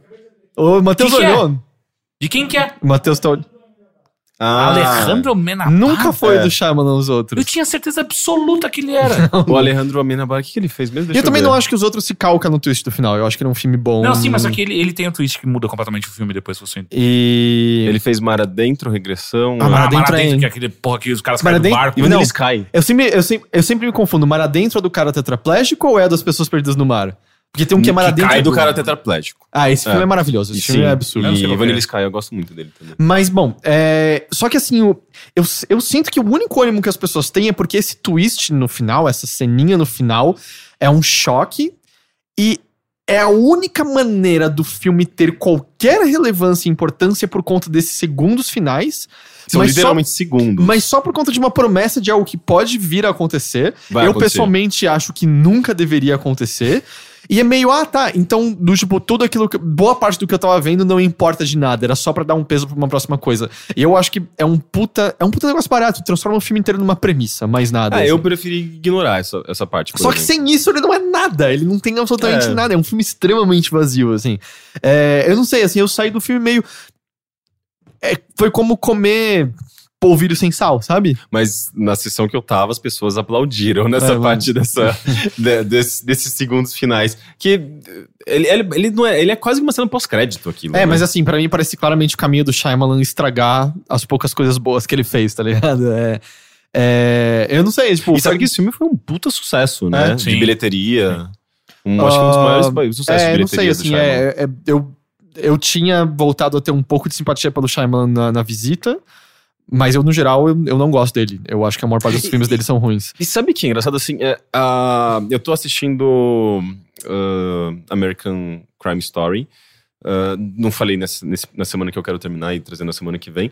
Ah, assim, o nível de, de, de, de complexidade daquelas cenas, daquela direção, é, é- tudo ali é tão absurdamente bom. E daí eu, eu olho pra um Shyamalan da vida que tem uma direção tão lame. Não, mas a direção eu não dele acho tão lame. Eu acho que ele eu tem a linguagem ele, dele ele, ele específica. trabalha bem com ritmo e tensão, Então, ele, ele, ele mas cria bem. Mas que durante geral, muito tempo as pessoas falavam mal dele disso. As pessoas odiavam a- as falas pausadas que ele dirigia, Uhum. o silêncio, o silêncio desconfortável, que virou marca dele e de vez em quando funciona. E eu acho que ele tirou coisas de certos atores que a gente nunca tinha visto antes. O que ele Uhum. tirou do Bruce Willis no Corpo Fechado, o que ele tirou do Mel Gibson nos Sinais, é, é, é meio absurdo, assim. É, Eu tinha tipo, esquecido que o Mel Gibson Mas os, o- os filmes dele, em geral, eles, eles são meio básicos em termos de.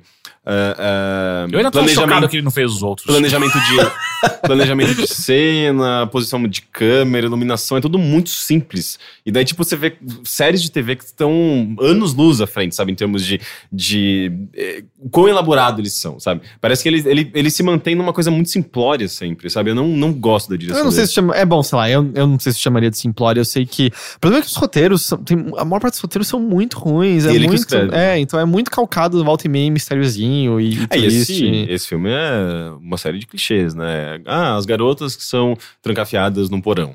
É, não, e eu também. filmes sobre Então, isso e, assim, e viu? o lance é que ele vira e pega, tá, o, tema é esse, em filmes, em thrillers com garotas que estão sendo ameaçadas por um perigo, acontece isso.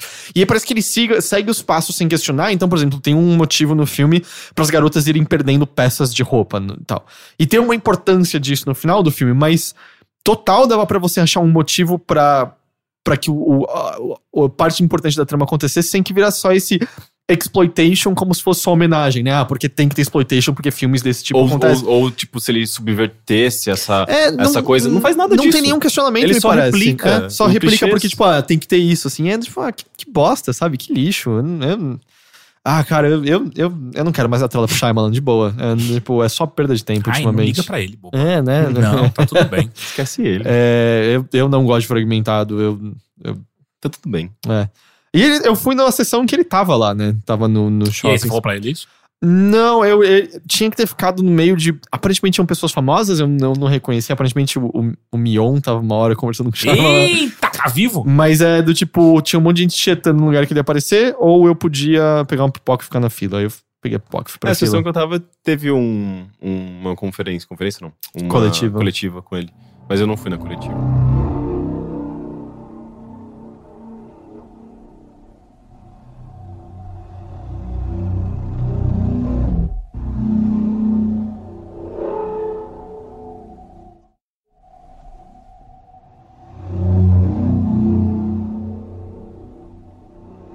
E a outra coisa que eu queria falar entrou no Netflix é, Only Lovers Left Alive. Eu não gosto desse filme. É, Os Últimos Amantes em português? Acho que é. É isso? Ah, eu adorei. Eu gostei muito. É. Eu nunca tinha assistido. Eu, quase dormi algumas vezes nesse filme. Ele é um filme lento, mas eu acho ele. Eu acho ele muito bonito, Que assim. filme que é? Então, é um filme com o Tom Hiddleston e com a. É. é, Tilda Swinton. é. É, Tilda E tem ainda o outro cara que é o cara velho. que, ah, é o John Hurt. É, John E Hurt. tem o, o Chekhov dos filmes da Star Trek, como é o nome dele mesmo? Tchaikovsky? O, não, Chekhov. Chekhov. Chekhov. É. Sim. Não o escritor, o personagem de Star Trek. É o- Ele é o papel que ele faz. Eu esqueci o nome dele agora, o que faleceu, Eu infelizmente. queria que fosse Tchaikovsky. É, mas é um filme, é um filme ah, que se passa meio na nossa época, mas com algumas coisas acontecendo diferente no nosso mundo. É um mundo familiar, mas com leves pitadas de, de, de, de, de- de diferenças. E o Tom Hiddleston e a Tilda Swinton são é, Adam and Eve. E eles são vampiros. E eles estão vivos há séculos e séculos e séculos e séculos. Ah, e os dois, no, no início do filme, vivem à parte. E a gente tem muito no filme sobre a perspectiva deles, ah, sobre como eles estão encarando a, a vida, ou seja lá como você pode chamar a vida de um vampiro depois. Pós-vida, igual pós-house. House. Quem faz pós-house é só vampiro. É, depois de tantos séculos, ah, séculos existindo, ah, olhando a sociedade ao seu redor, né, eles chamam humanos de zumbis. E é um filme sobre a perspectiva diferente de cada um. assim. Tanto que o filme é- ele nem é tão sutil nisso. A Tilda, Tilda Swinton, ela usa roupas brancas o tempo todo, claras, ela é loira E ela quase. já parece um vampiro, É, normalmente, né? Ela é um vampiro. É, ela, ela é loira, tipo, qua- é quase oxigenado o cabelo dela. de É tão quase platinado. É. E enquanto o Tom Hiddleston sempre usa roupas escuras, ele tem um cabelo quase meio emo por cima da cara e assim por diante. Mostrando bastante a maneira diferente como cada um deles também. Não tem muita sutileza nisso, assim.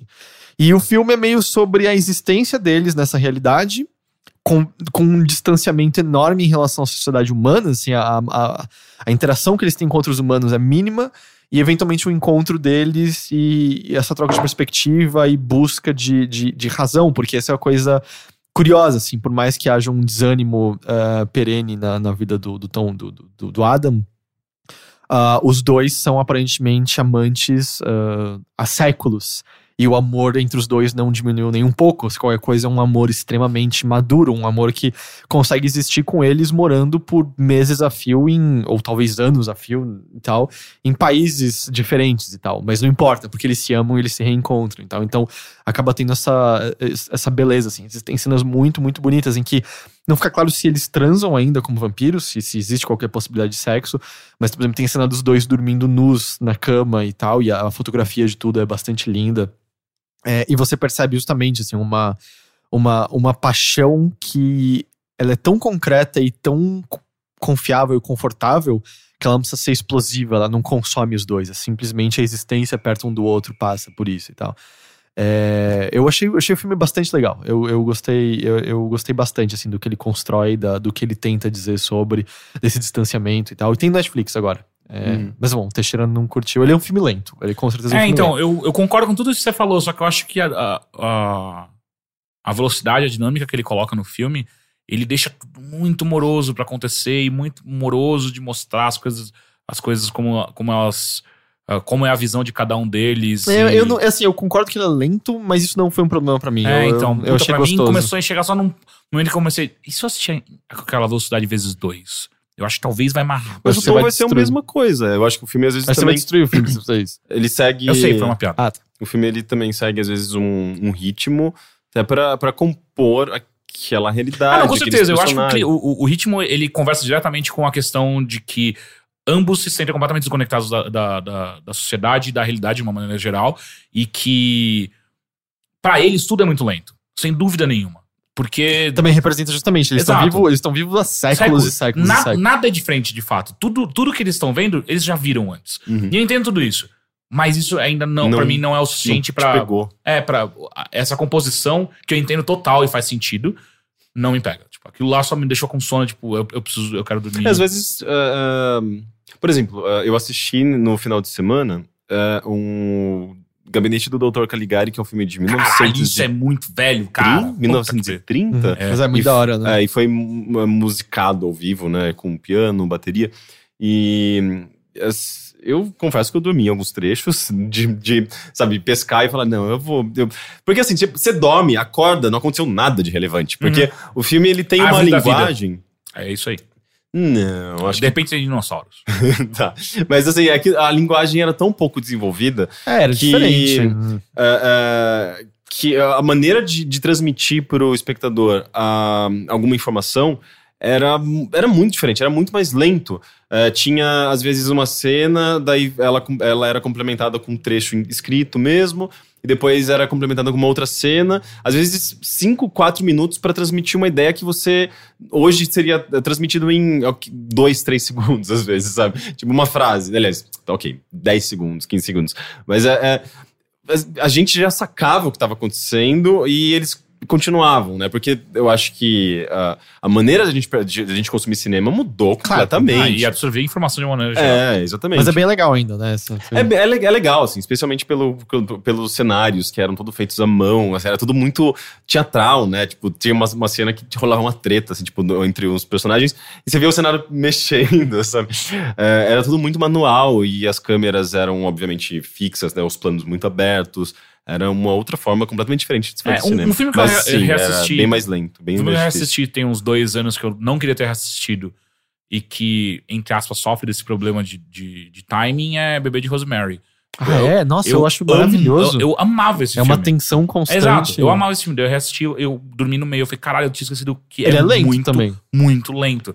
E, e- e- Mas será que isso não reflete mais, tipo, a gente que tá mal Pode acostumado? ser, pode ser, Pode pode ser. ser, pode ser. É, é, é. Porque às Por vezes isso que eu falei, é- eu gostava muito desse filme. Eu assisti quando era moleque, eu achei demais, adorava. então, mas e eu eu acho- reassisti agora e falei, oh, Eu acho que o cinema mudou bastante Sim. de dos anos 80 pra cá. Sim. Ele é de 70, inclusive, Sim. né?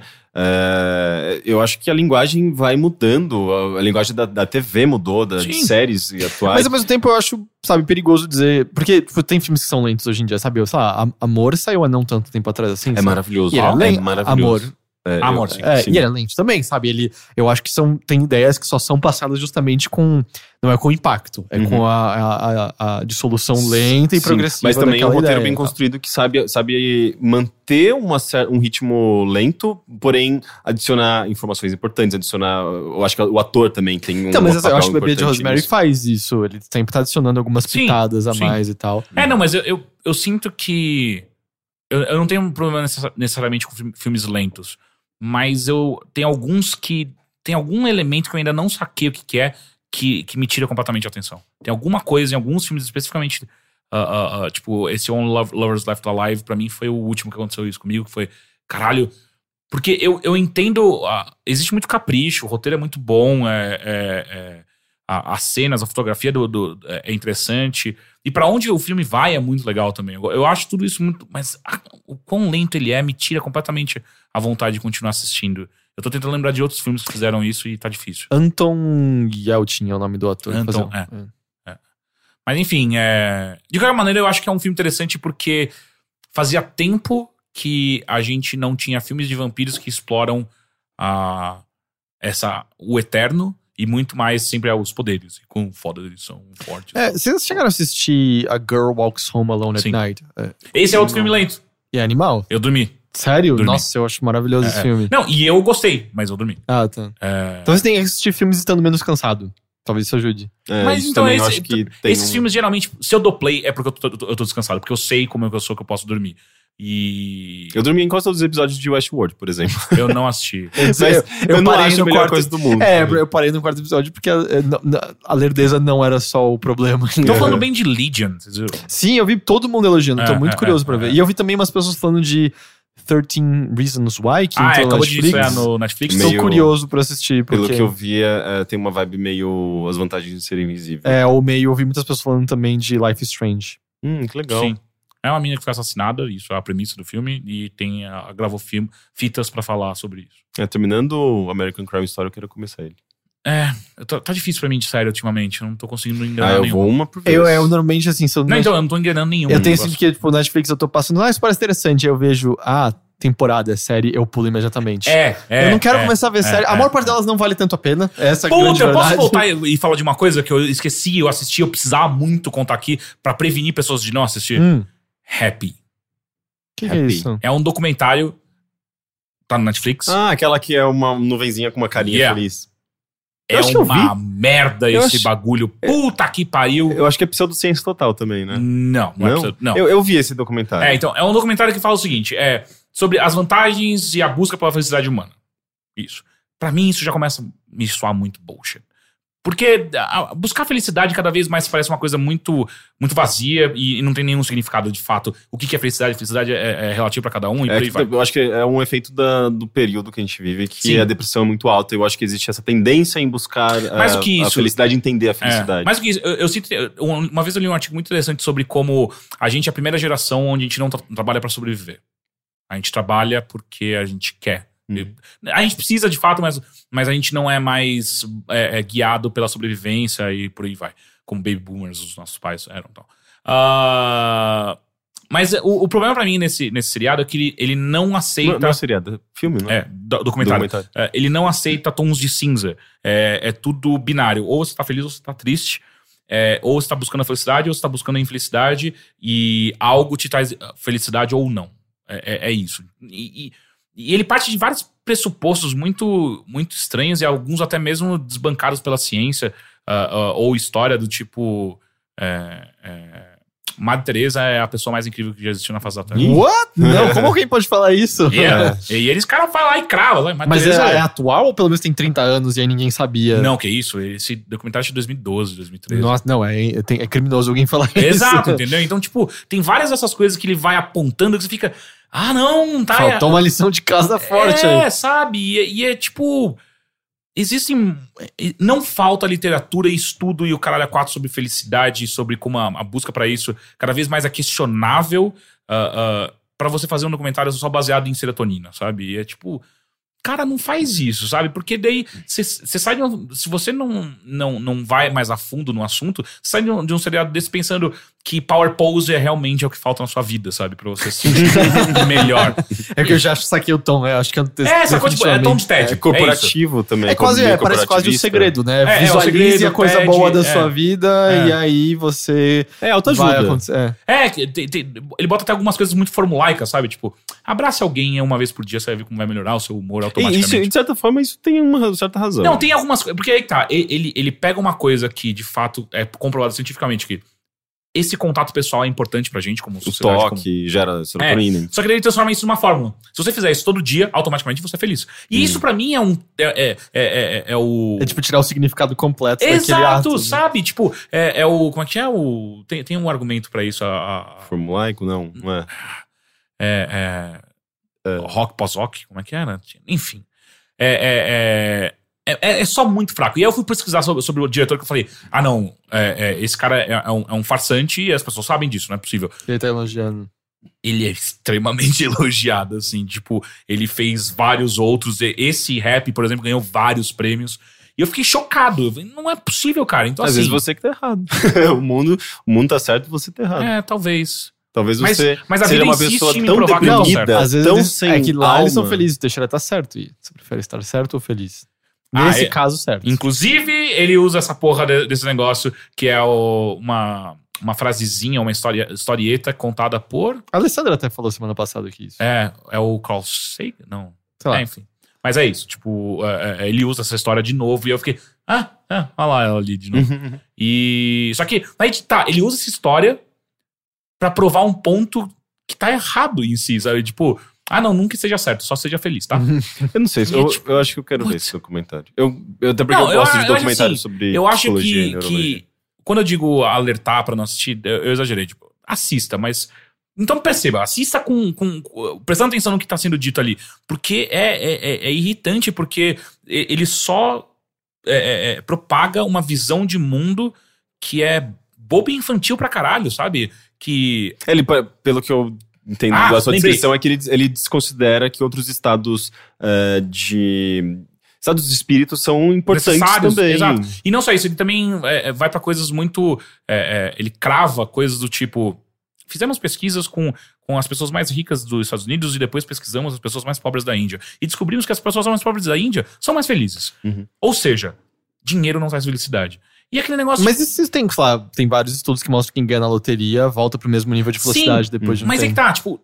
Como que você fala, então, automaticamente de tudo que você tem Ah, sim, claro. Ele pula pra essas questões, sacou? Tipo, existem estudos que mostram que de fato. E ele inclusive aponta, e isso que me deixa louco, tipo, ele aponta que existe um estudo onde você ganhar até, sei lá, 5, é, 2 mil dólares por mês ah, ah, ah, de salário, é, você fica muito bem, você tem. Uh, Na época, talvez 2 mil dólares fosse mais. Ah, você fica muito bem, você consegue pagar toda a sua, alimentação e tal. Até de 2 mil até 30 mil você fica ótimo tal. E a partir de 50 mil dólares por mês, não muda se, se- se- se- se o seu salário subir. Quer dizer, é, é, não importa você ganhar mais dinheiro ou você acumular tanto assim, porque não vai fazer grande diferença assim na, na- na sua, no seu nível de felicidade. E aí ele ignora isso e ele vai pra. Tipo, quem é pobre é feliz de verdade. É, e aí você fica, cara, não, sabe? Tipo, É tipo aquela história Você do. acabou de falar aquela outra É. coisa. É a história do cientista com a aranha, né? Ele vai tirando a perna e fala, aranha anda, ela anda. Ah, Daí sim. ele tira todas as pernas, aranha anda, e ela não anda. Daí ele conclui que ela é surda. É, é, puta que pariu, sim! É basicamente isso que ele faz É e tipo dá, isso. mui- dá, dá muita raiva. Eu, eu assisti o, o- o documentário inteiro bufando. É, é muito sua cara. Ah. Mas eu, eu, eu acho que tem coisa ali que deve ser interessante. Assim, Tem, tipo, porque e- ele, ele- e- ele chama, ele chama é, é, é, é, monges budistas é, para Hum. falar sobre, ele, ele chama. Ele pega várias, várias, várias visões diferentes sobre felicidade. É interessante quando esses caras estão falando. Aí quando ele pula pra, pra, pra parte dele ligando os pontos, é onde caga tudo. Porque daí tem, aparece o neurologista falando, ah, qual a importância de serotonina, a importância de você fazer exercício, a importância de você tomar sol. Os caras vão. É, é o que a gente sabe, cientificamente falando. E vem os monges falando sobre o que é felicidade, se perguntando de fato o que é o estado de, de estar feliz. Ele vai lá e conclui de uma maneira completamente Exato. absurda. Não tenha dinheiro e seja feliz. E abraço al- alguém uma vez por dia e tá tudo bem. É tipo, ah, fuck. Enfim, vamos para os e-mails. Você pode enviar, tô puto de novo. Bilheteria arroba overloader.com.br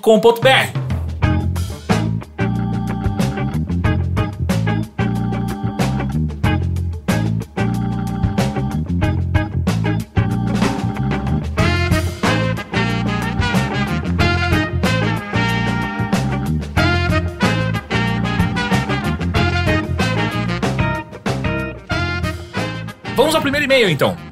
Olá, Overloaders! Meu nome é Valentim e estou no quinto ano de psicologia na PUC São Paulo. Antes de tudo, gostaria de dizer que este é o meu primeiro e-mail, apesar de ouvi-los desde a época do Games on the Rocks. E que adorei a iniciativa de vocês de chamarem uma profissional da psicologia para discutir esses assuntos que parecem chegar tanto nas suas caixas de e-mail. Antes de, fazer uma pe- an- antes de fazer uma pequena ressalva, gostaria de ressaltar algo que a Alessandra já trouxe algumas vezes durante o programa. A psicologia possui diversas linhas teóricas, formas de pensar, formas de pensar o ser humano e a psicologia. Podem ter certeza que se fizessem 10 episódios faz- eh, fazendo as mesmas perguntas a 10 psicólogos diferentes, receberiam respostas únicas. Muitas vezes as recomendações pod- podem ser similares, mas o embasamento e enfoque dados completamente diferentes. Eu, por exemplo, concordei com a maior parte do que a Alessandra disse, mas também encontrei alguns pontos de dis- de discordância. O ponto aonde eu queria chegar é mais especificamente sobre a resposta da Alessandra quando questionada, pelo leitor, se não me engano, sobre o que fazer quando alguém próximo traz uma suposta vontade de se matar. Talvez pelo fato do tema suicídio ser objeto de estudo do meu TCC.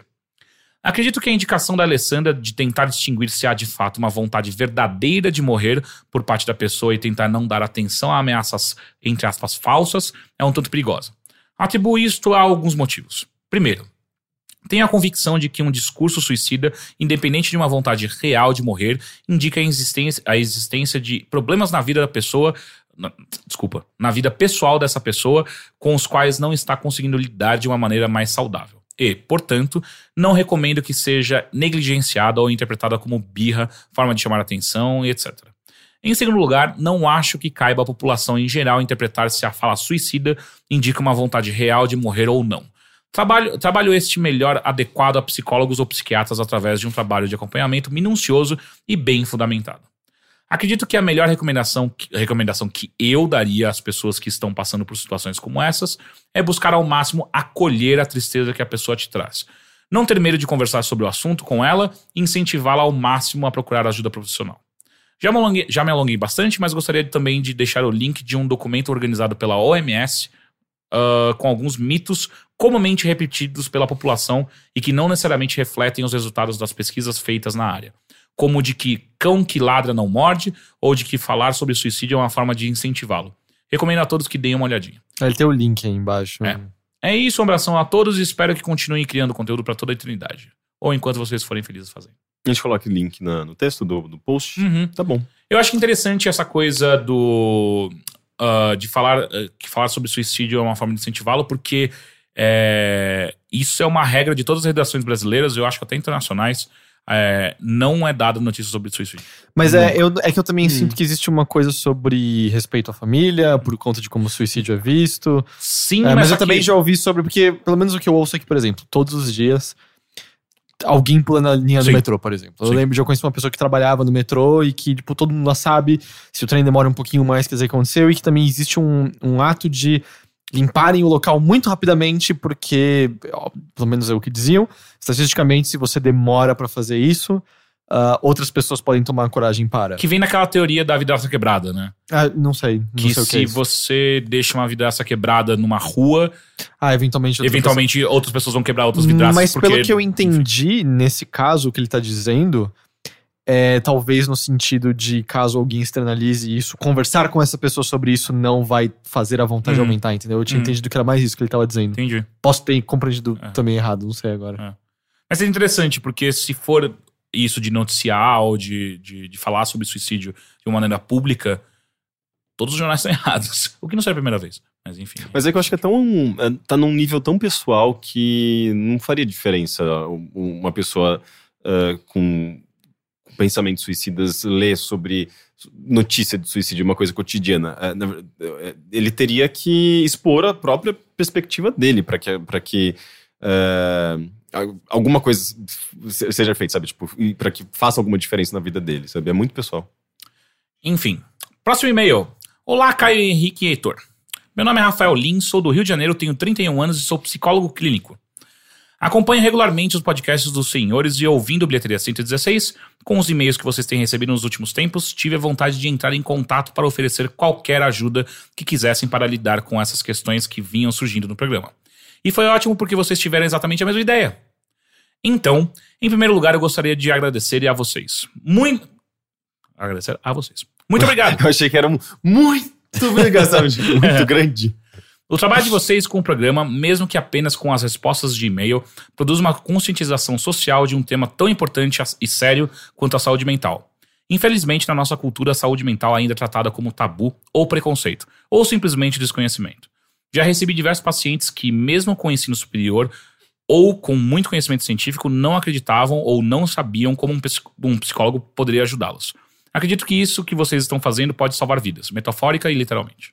Obrigado. Obrigado. Ah, em segundo lugar, gostaria de de- desenvolver alguns pontos interessantes que a minha colega Alessandra Dutra trouxe e que tem muito a ver com o que tenho pesquisado e trabalhado na clínica. Primeiro, uma, uma é a dúvida do Henrique sobre religião. Se eu me lembro bem, ele falou do Jung e da, da noção da alma. Aí ele começa. A. a. Psique é traduzido do grego como alma e é uma herança da filosofia grega no estudo do espírito humano, sendo espírito aqui muito mais ligado à concepção filosófica do que à religiosa. Não estamos falando de uma alma e espírito imortais, mas sim daquilo que é a manifestação do ser humano vivo, emoções, pensamentos, sentimentos, etc.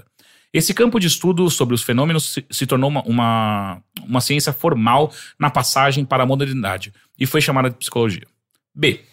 Quanto à relação entre psicologia e religião, como foi discutido, o código de ética é proibitivo quanto a, a, a basear o processo terapêutico sobre bases religiosas ou induzir o paciente a uma religião ou prática religiosa. Qualquer infração desse tipo, desse tipo pode ser denunciada ao Conselho Regional de Psicologia. Porém, existe um campo na psicologia chamado de psicologia da religião, que busca compreender o sentido da religião na, na, existência, os efeitos que ela produz no comportamento, pensamento, ou como a religião é boa ou danosa na vida da, da pessoa, ou como ela pode contribuir em um processo de adoecimento, luto ou até preparação para a morte em, cuidado, em cuidados paliativos. O trabalho do psicólogo é acolher a pessoa dentro de, dentro de suas crenças, sem julgá-la ou censurá-la por crer e construíram com a pessoa um sentido para a sua crença religiosa dentro da, da, da, sua vida agora. Jung foi pioneiro no estudo da religião na psicologia, mas existem, muitos outros autores hoje em dia. 2. A dúvida sobre o termo essência que minha colega trouxe ao falar de como as pessoas estão distantes de sua essência. Na minha pesquisa de mestrado, eu tenho trabalhado sobre o mundo contemporâneo e o corpo. Não trabalho com a noção da essência, mas acho que o que está em jogo aí é por que agimos como agimos e por que acolhemos coisas afastadas da, da nossa essência. Então, escolher não, escolher não é apenas um ato da mente. Costumamos achar que primeiro pensamos, vou comer essa, essa maçã, e depois isso se, se transforma em ação. Na verdade, nós estamos em contato com uma série de informações, dados diferentes ao escolher ao agir. A. Como estamos nos no, no sentindo, qual a nossa necessidade nesse momento? B que opções disponíveis e indisponíveis estão presentes no meu mundo agora? C. Que vivências e experiências do passado têm semelhança com a situação presente? Hum. D. Que fatores culturais, como educação, costumes, etiquetas, etc., têm a ver com o momento presente? Isso para enumerar alguns, claro. Se, ficamos, se ficarmos presos apenas a alguns desses fatores, podemos negligenciar outros. E o desafio é conseguir ouvir cada uma dessas dimensões ao agir, escolher, agir. Por exemplo, estou numa festa, sinto vontade de fazer xixi. Só que uma moça convidada está conversando comigo, e meus pais me ensinaram que é falta de educação interromper alguém assim. Assim, prendo meu pips até sentir muita dor para evitar interrompê-la pelos próximos 40 minutos. O que acontece com muitas pessoas é que situações de frustração como essas se tornam repetitivas. Lembra daquele chefe que é sempre escroto com você e te deixa se sentindo encurralado? Que a solu uh, isso acaba que a solução é anestesiar os sentidos para diminuir o incômodo. Se isso é feito com frequência, a pessoa pode ter dificuldade de conseguir diferenciar o que é bom para ela e o que não é, e assim fazer escolhas que não têm nada a ver com o que precisam, isto é, com sua essência. O trabalho da terapia, nesse caso, é ajudar a pessoa a refazer o contato com esses sentidos e com o que está acontecendo no mundo dela para que ela possa escolher com mais vida e de forma que responda de maneira adequada ao que ela precisa. Enfim, o e-mail está bem longo, mas espero ajudar a enriquecer mais o que a Alessandra trouxe. PS. Quem precisar de qualquer ajuda para encontrar psicólogo terapia no Rio de Janeiro, pode me procurar no grupo do Games on the Rocks ou no meu e-mail. Posso falar o e-mail dele, né? Ele é, colocou aqui. Ele colocou, acho que sim. rafaellins.psi, psi, arroba gmail.com. Rafael Lins, então tem dois L's ali, né? rafaellins.psi, arroba gmail.com. PS2. Tem uma HQ incrível que mostra bem como é uma terapia. Se chama Terapia, do Rob Gordon, Marina Cursis e Mário Cal. E tem toda, e tem toda ela de graça na internet. É maravilhosa. Grande abraço a todos os overlindos. Obrigado pela aula e pelas indicações. Pois é. Uh, eu gosto muito dessa coisa, dessa questão que eu já trabalhei mesmo na minha terapia sobre como muito do que a gente considera como uma decisão óbvia, lógica pra gente, na verdade está calcado em uma série de fatores culturais, sociais que você já passou. Então, quando você acha que está fazendo algo que é é óbvio que eu tô fazendo isso porque é a única opção possível. Na verdade, é só uma resposta sua de várias coisas que já aconteceram uhum. antes. Ou é um. um... Você tem. É, uma ação recorrente que você nem percebe sim, que, na verdade, sim. faz parte de um padrão seu, né? É. Isso é muito louco. É que muitas vezes a gente acaba olhando do tipo, pessoas que comem quando estão nervosas, sabe? Tipo, hum. Às vezes elas nem estão hum. percebendo quando elas fazem isso, ou mesmo Só cigarro. Você vai e come nessa é. hora e você nem se Exato. toca por quê. É, cigarro, café. Enfim. Mas aí é, vai também do vício, né? Uma coisa química também. Sim, mas só que é, é eu já li eu, eu não vou ficar chutando, mas eu já li em algum lugar que uh, boa parte do vício em, em, no cigarro é, é, é mais a, o costume do que só a, a, a necessidade, a, necessidade química. química é. Enfim, próximo e-mail. Olá, jovens. Quem manda esse e-mail é Guilherme Jacobs, também conhecido como Ghost, Ghost Six, né? Sim. Olá, jovens. Faz tempo que não mando uma pergunta. A última foi a de transar com um bode, lembram? Lembro. Eu não lembro. Qual que era essa? Eu prefiro era sobre transar um bode. Ok, era só. E a gente falou sim, né? ok. Eis que retorno com um novo dilema. 5 milhões, de 5 milhões de dólares. Ganhei. Mas pelo resto da sua vida, toda vez que você tiver uma ereção, você precisa se levantar e passar pelo menos 5 minutos explicando de forma científica o que está acontecendo para a pessoa mais próxima.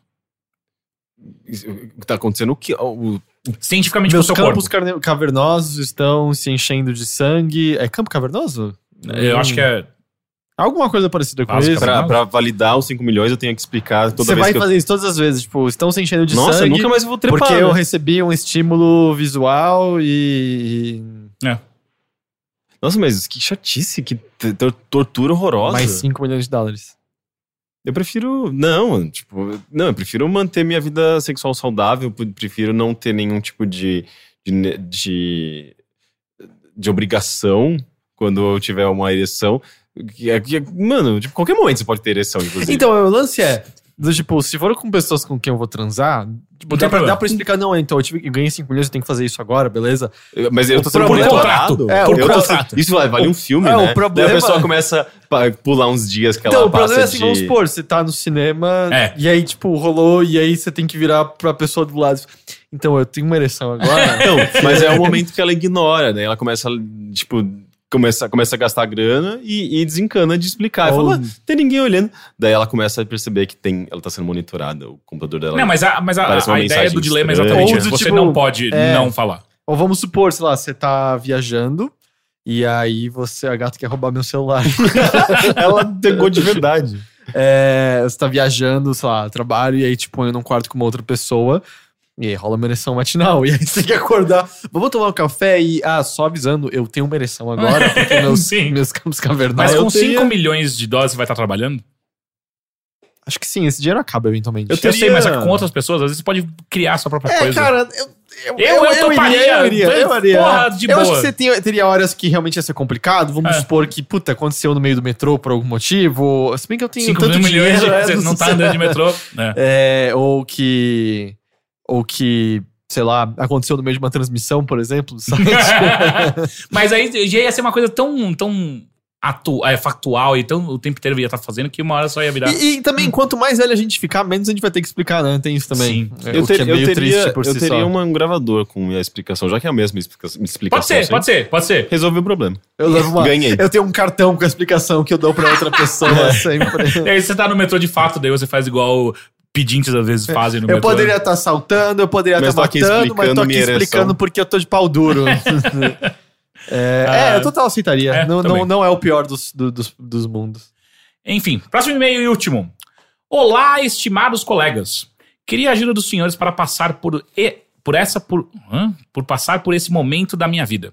Bom, eu acabei de terminar a faculdade e estou passando por aquele momento des- desolador em que muitos colegas já sentiram taus, até os senhores. Eu não posso mais pagar meia entrada e as coisas não, são- não estão baratas. Eu tô, eu tô triste de verdade. Já tinha esquecido desses preços absurdos. Aí eu gostaria que vocês me recomendassem os meios de economia dos senhores. A gente falou nesses dias um falou? pouco, né? De. Acho que a gente falou na transmissão. É, a gente falou da transmissão. Mas é, que- é que não sei se ele é de São Paulo ou não, mas é que você tem que ver é que tem vários cinemas em São Paulo que você consegue meia entrada dependendo ou da, da bandeira do seu cartão é, ou da operadora Do de operador celular de que você celular. tem. Então, do tipo, se você é, tem conta no Itaú, no Play Art você paga meia. Não, no cinema do Itaú, ó. Não, no Play Art também. No Bristol você paga meia com o Ah, Itaú. não Quando você tem conta do Itaú? É. Sério? Sim. Ah, também Eu achei que você- era vivo. Não, não, Não, não, não, não. não, isso é Cinemark. Ah, Eu cinema. tenho, qua- eu, assim, só se acabou, mas eu pagava meia no Bristol Que simplesmente. engraçado. E aí, tanto que tinha vezes que eu passava do tipo, ah, esse ingresso no cartão de crédito, esse no de débito, porque você tem direito a meia um em cada um Hum. e tal. Mas é muito bizarro, porque eu sempre tive Itaú e eu sempre fui no cinema do Itaú achando que era só ali que eu tinha desconto. Não, Quer dizer que eu posso ir no Sim. Bristol também. No Play Art, Aí, se você é vivo, você consegue ir no Cinemark, Sim. que acho que é o melhor de todos. Se você é morto, você consegue ir no. eu queria só continuar a piada. É, Caralho, aí- isso foi muito estranho. Aí tem eu uma- ia falar tem um uma cinema que muito não- zoado, mas. tem uma que não, adianta de nenhum. muito, porque eu acho que se você tem. Se é Santander, você paga meia no Cinépolis. Que é no, Só que na a- puta cara, que pariu. Não, e a meia do Cinépolis é, É tipo, o 50 valor de reais. inteiro. É tipo 50 reais, sei lá. É, então não adianta muito. Mas você tem que É. ver essas coisas. é. Começa a procurar show- shows gratuitos. Ah, se você é de São Paulo, tem É, uma show, cacetada. é, show é a pior coisa. É. Não tem. Você vai pagar caro sempre. Ah, mas depende. Se você ficar de olho justamente no CCBB, no Sesc, você encontra coisas muito baratas ou Ah, sim, coisas por muito exemplo, se você quer assistir, por exemplo, Depeche Mode, é Ah, não, mas- 320 não, a mas pista. É, ou então bem. como a Bia que quer assistir The Who, que é 400 e pouco. Gente, mas é, quando a gente tá sem grana, a gente vai assumir que a gente Sim. tá sem grana. Ah, não sim. adianta você tá sem grana com a, com, com a cabeça de- de, alguém que tem grana pra fazer ter uma vida cheia de coisas. Você, É, senão e- você só vai se frustrar Mas eu, eu procurar coisas do tipo, por exemplo, eu quero assistir Elementos Errable, que tá rolando agora. Uhum. E De quarta-feira à tarde. quarta-feira à tarde, a gente sabe que tem entradas por 50 reais, em comparação aos 300 e pouco, ou até 500 pau ah, da, da plateia A lá. Sim, daí se É, você você der um quer jeito. show, a a 89 aqui sempre tem promoção. Tenta ganhar uma Cara, e promoção é um negócio que funciona. Eu fui num- nesses dias num evento na, num hotel na Liberdade, só porque a gente tava saindo do restaurante e passou lá dentro mesmo. E, e daí eu assinei um cupomzinho e ganhei uma passagem. Uma passagem não, ganhei uma hospedagem de graça em um hotel ou, pra, ou em Camp, ah, Poços de Caldas ou Porra! em Ubatuba. Vai e lá. é um final de Não vai semana. pra Boatuba, vai pra Pós do Caldo. É, então, daí e vale por um ano, então tem um Ah. ano aí pra descobrir. É, ah, eu, escolher. eu odeio o site, mas ele é muito bom pra essas coisas, é o Catraca Livre. É, ele é também. muito, muito bom pra pra você procurar eventos de graça, Uhum. ah, enfim. Até mesmo a Vejinha. A Vejinha São Paulo tem algumas coisas legais às vezes. É, presumindo que a pessoa seja de São Paulo, né? Exato, mas as- eu não sei se a Veja, a Veja Rio, é, a Veja de outras cidades, ela também ajuda com isso. Uhum. Mas assim, provavelmente na sua cidade, se você não é de São Paulo, tem algum lugar onde você consegue encontrar é, esses eventos que estão rolando. Geralmente tem alguma coisa rolando. Um Catraca Livre tem. É, e também ele pega de outras cidades Uhum. também, né? Porque o que eu sinto é que eles dão Ctrl C, Ctrl V em todos os releases que eles recebem, é isso, né? É, É, provavelmente. Enfim, boa sorte com o Bem-vindo ao Mundo dos Pobres. Boa sorte. E é isso, gente. Muito obrigado. De nada. Ah, uma coisa que eu gostaria de comentar rapidamente. Ah, ah, Eu achei interessante como o episódio com a Alessandra, ele trouxe muitos elogios pessoalmente para o meu Twitter, ou mandaram e-mails, algumas pessoas mandaram mensagens pelo celular, que tem meu, meu celular.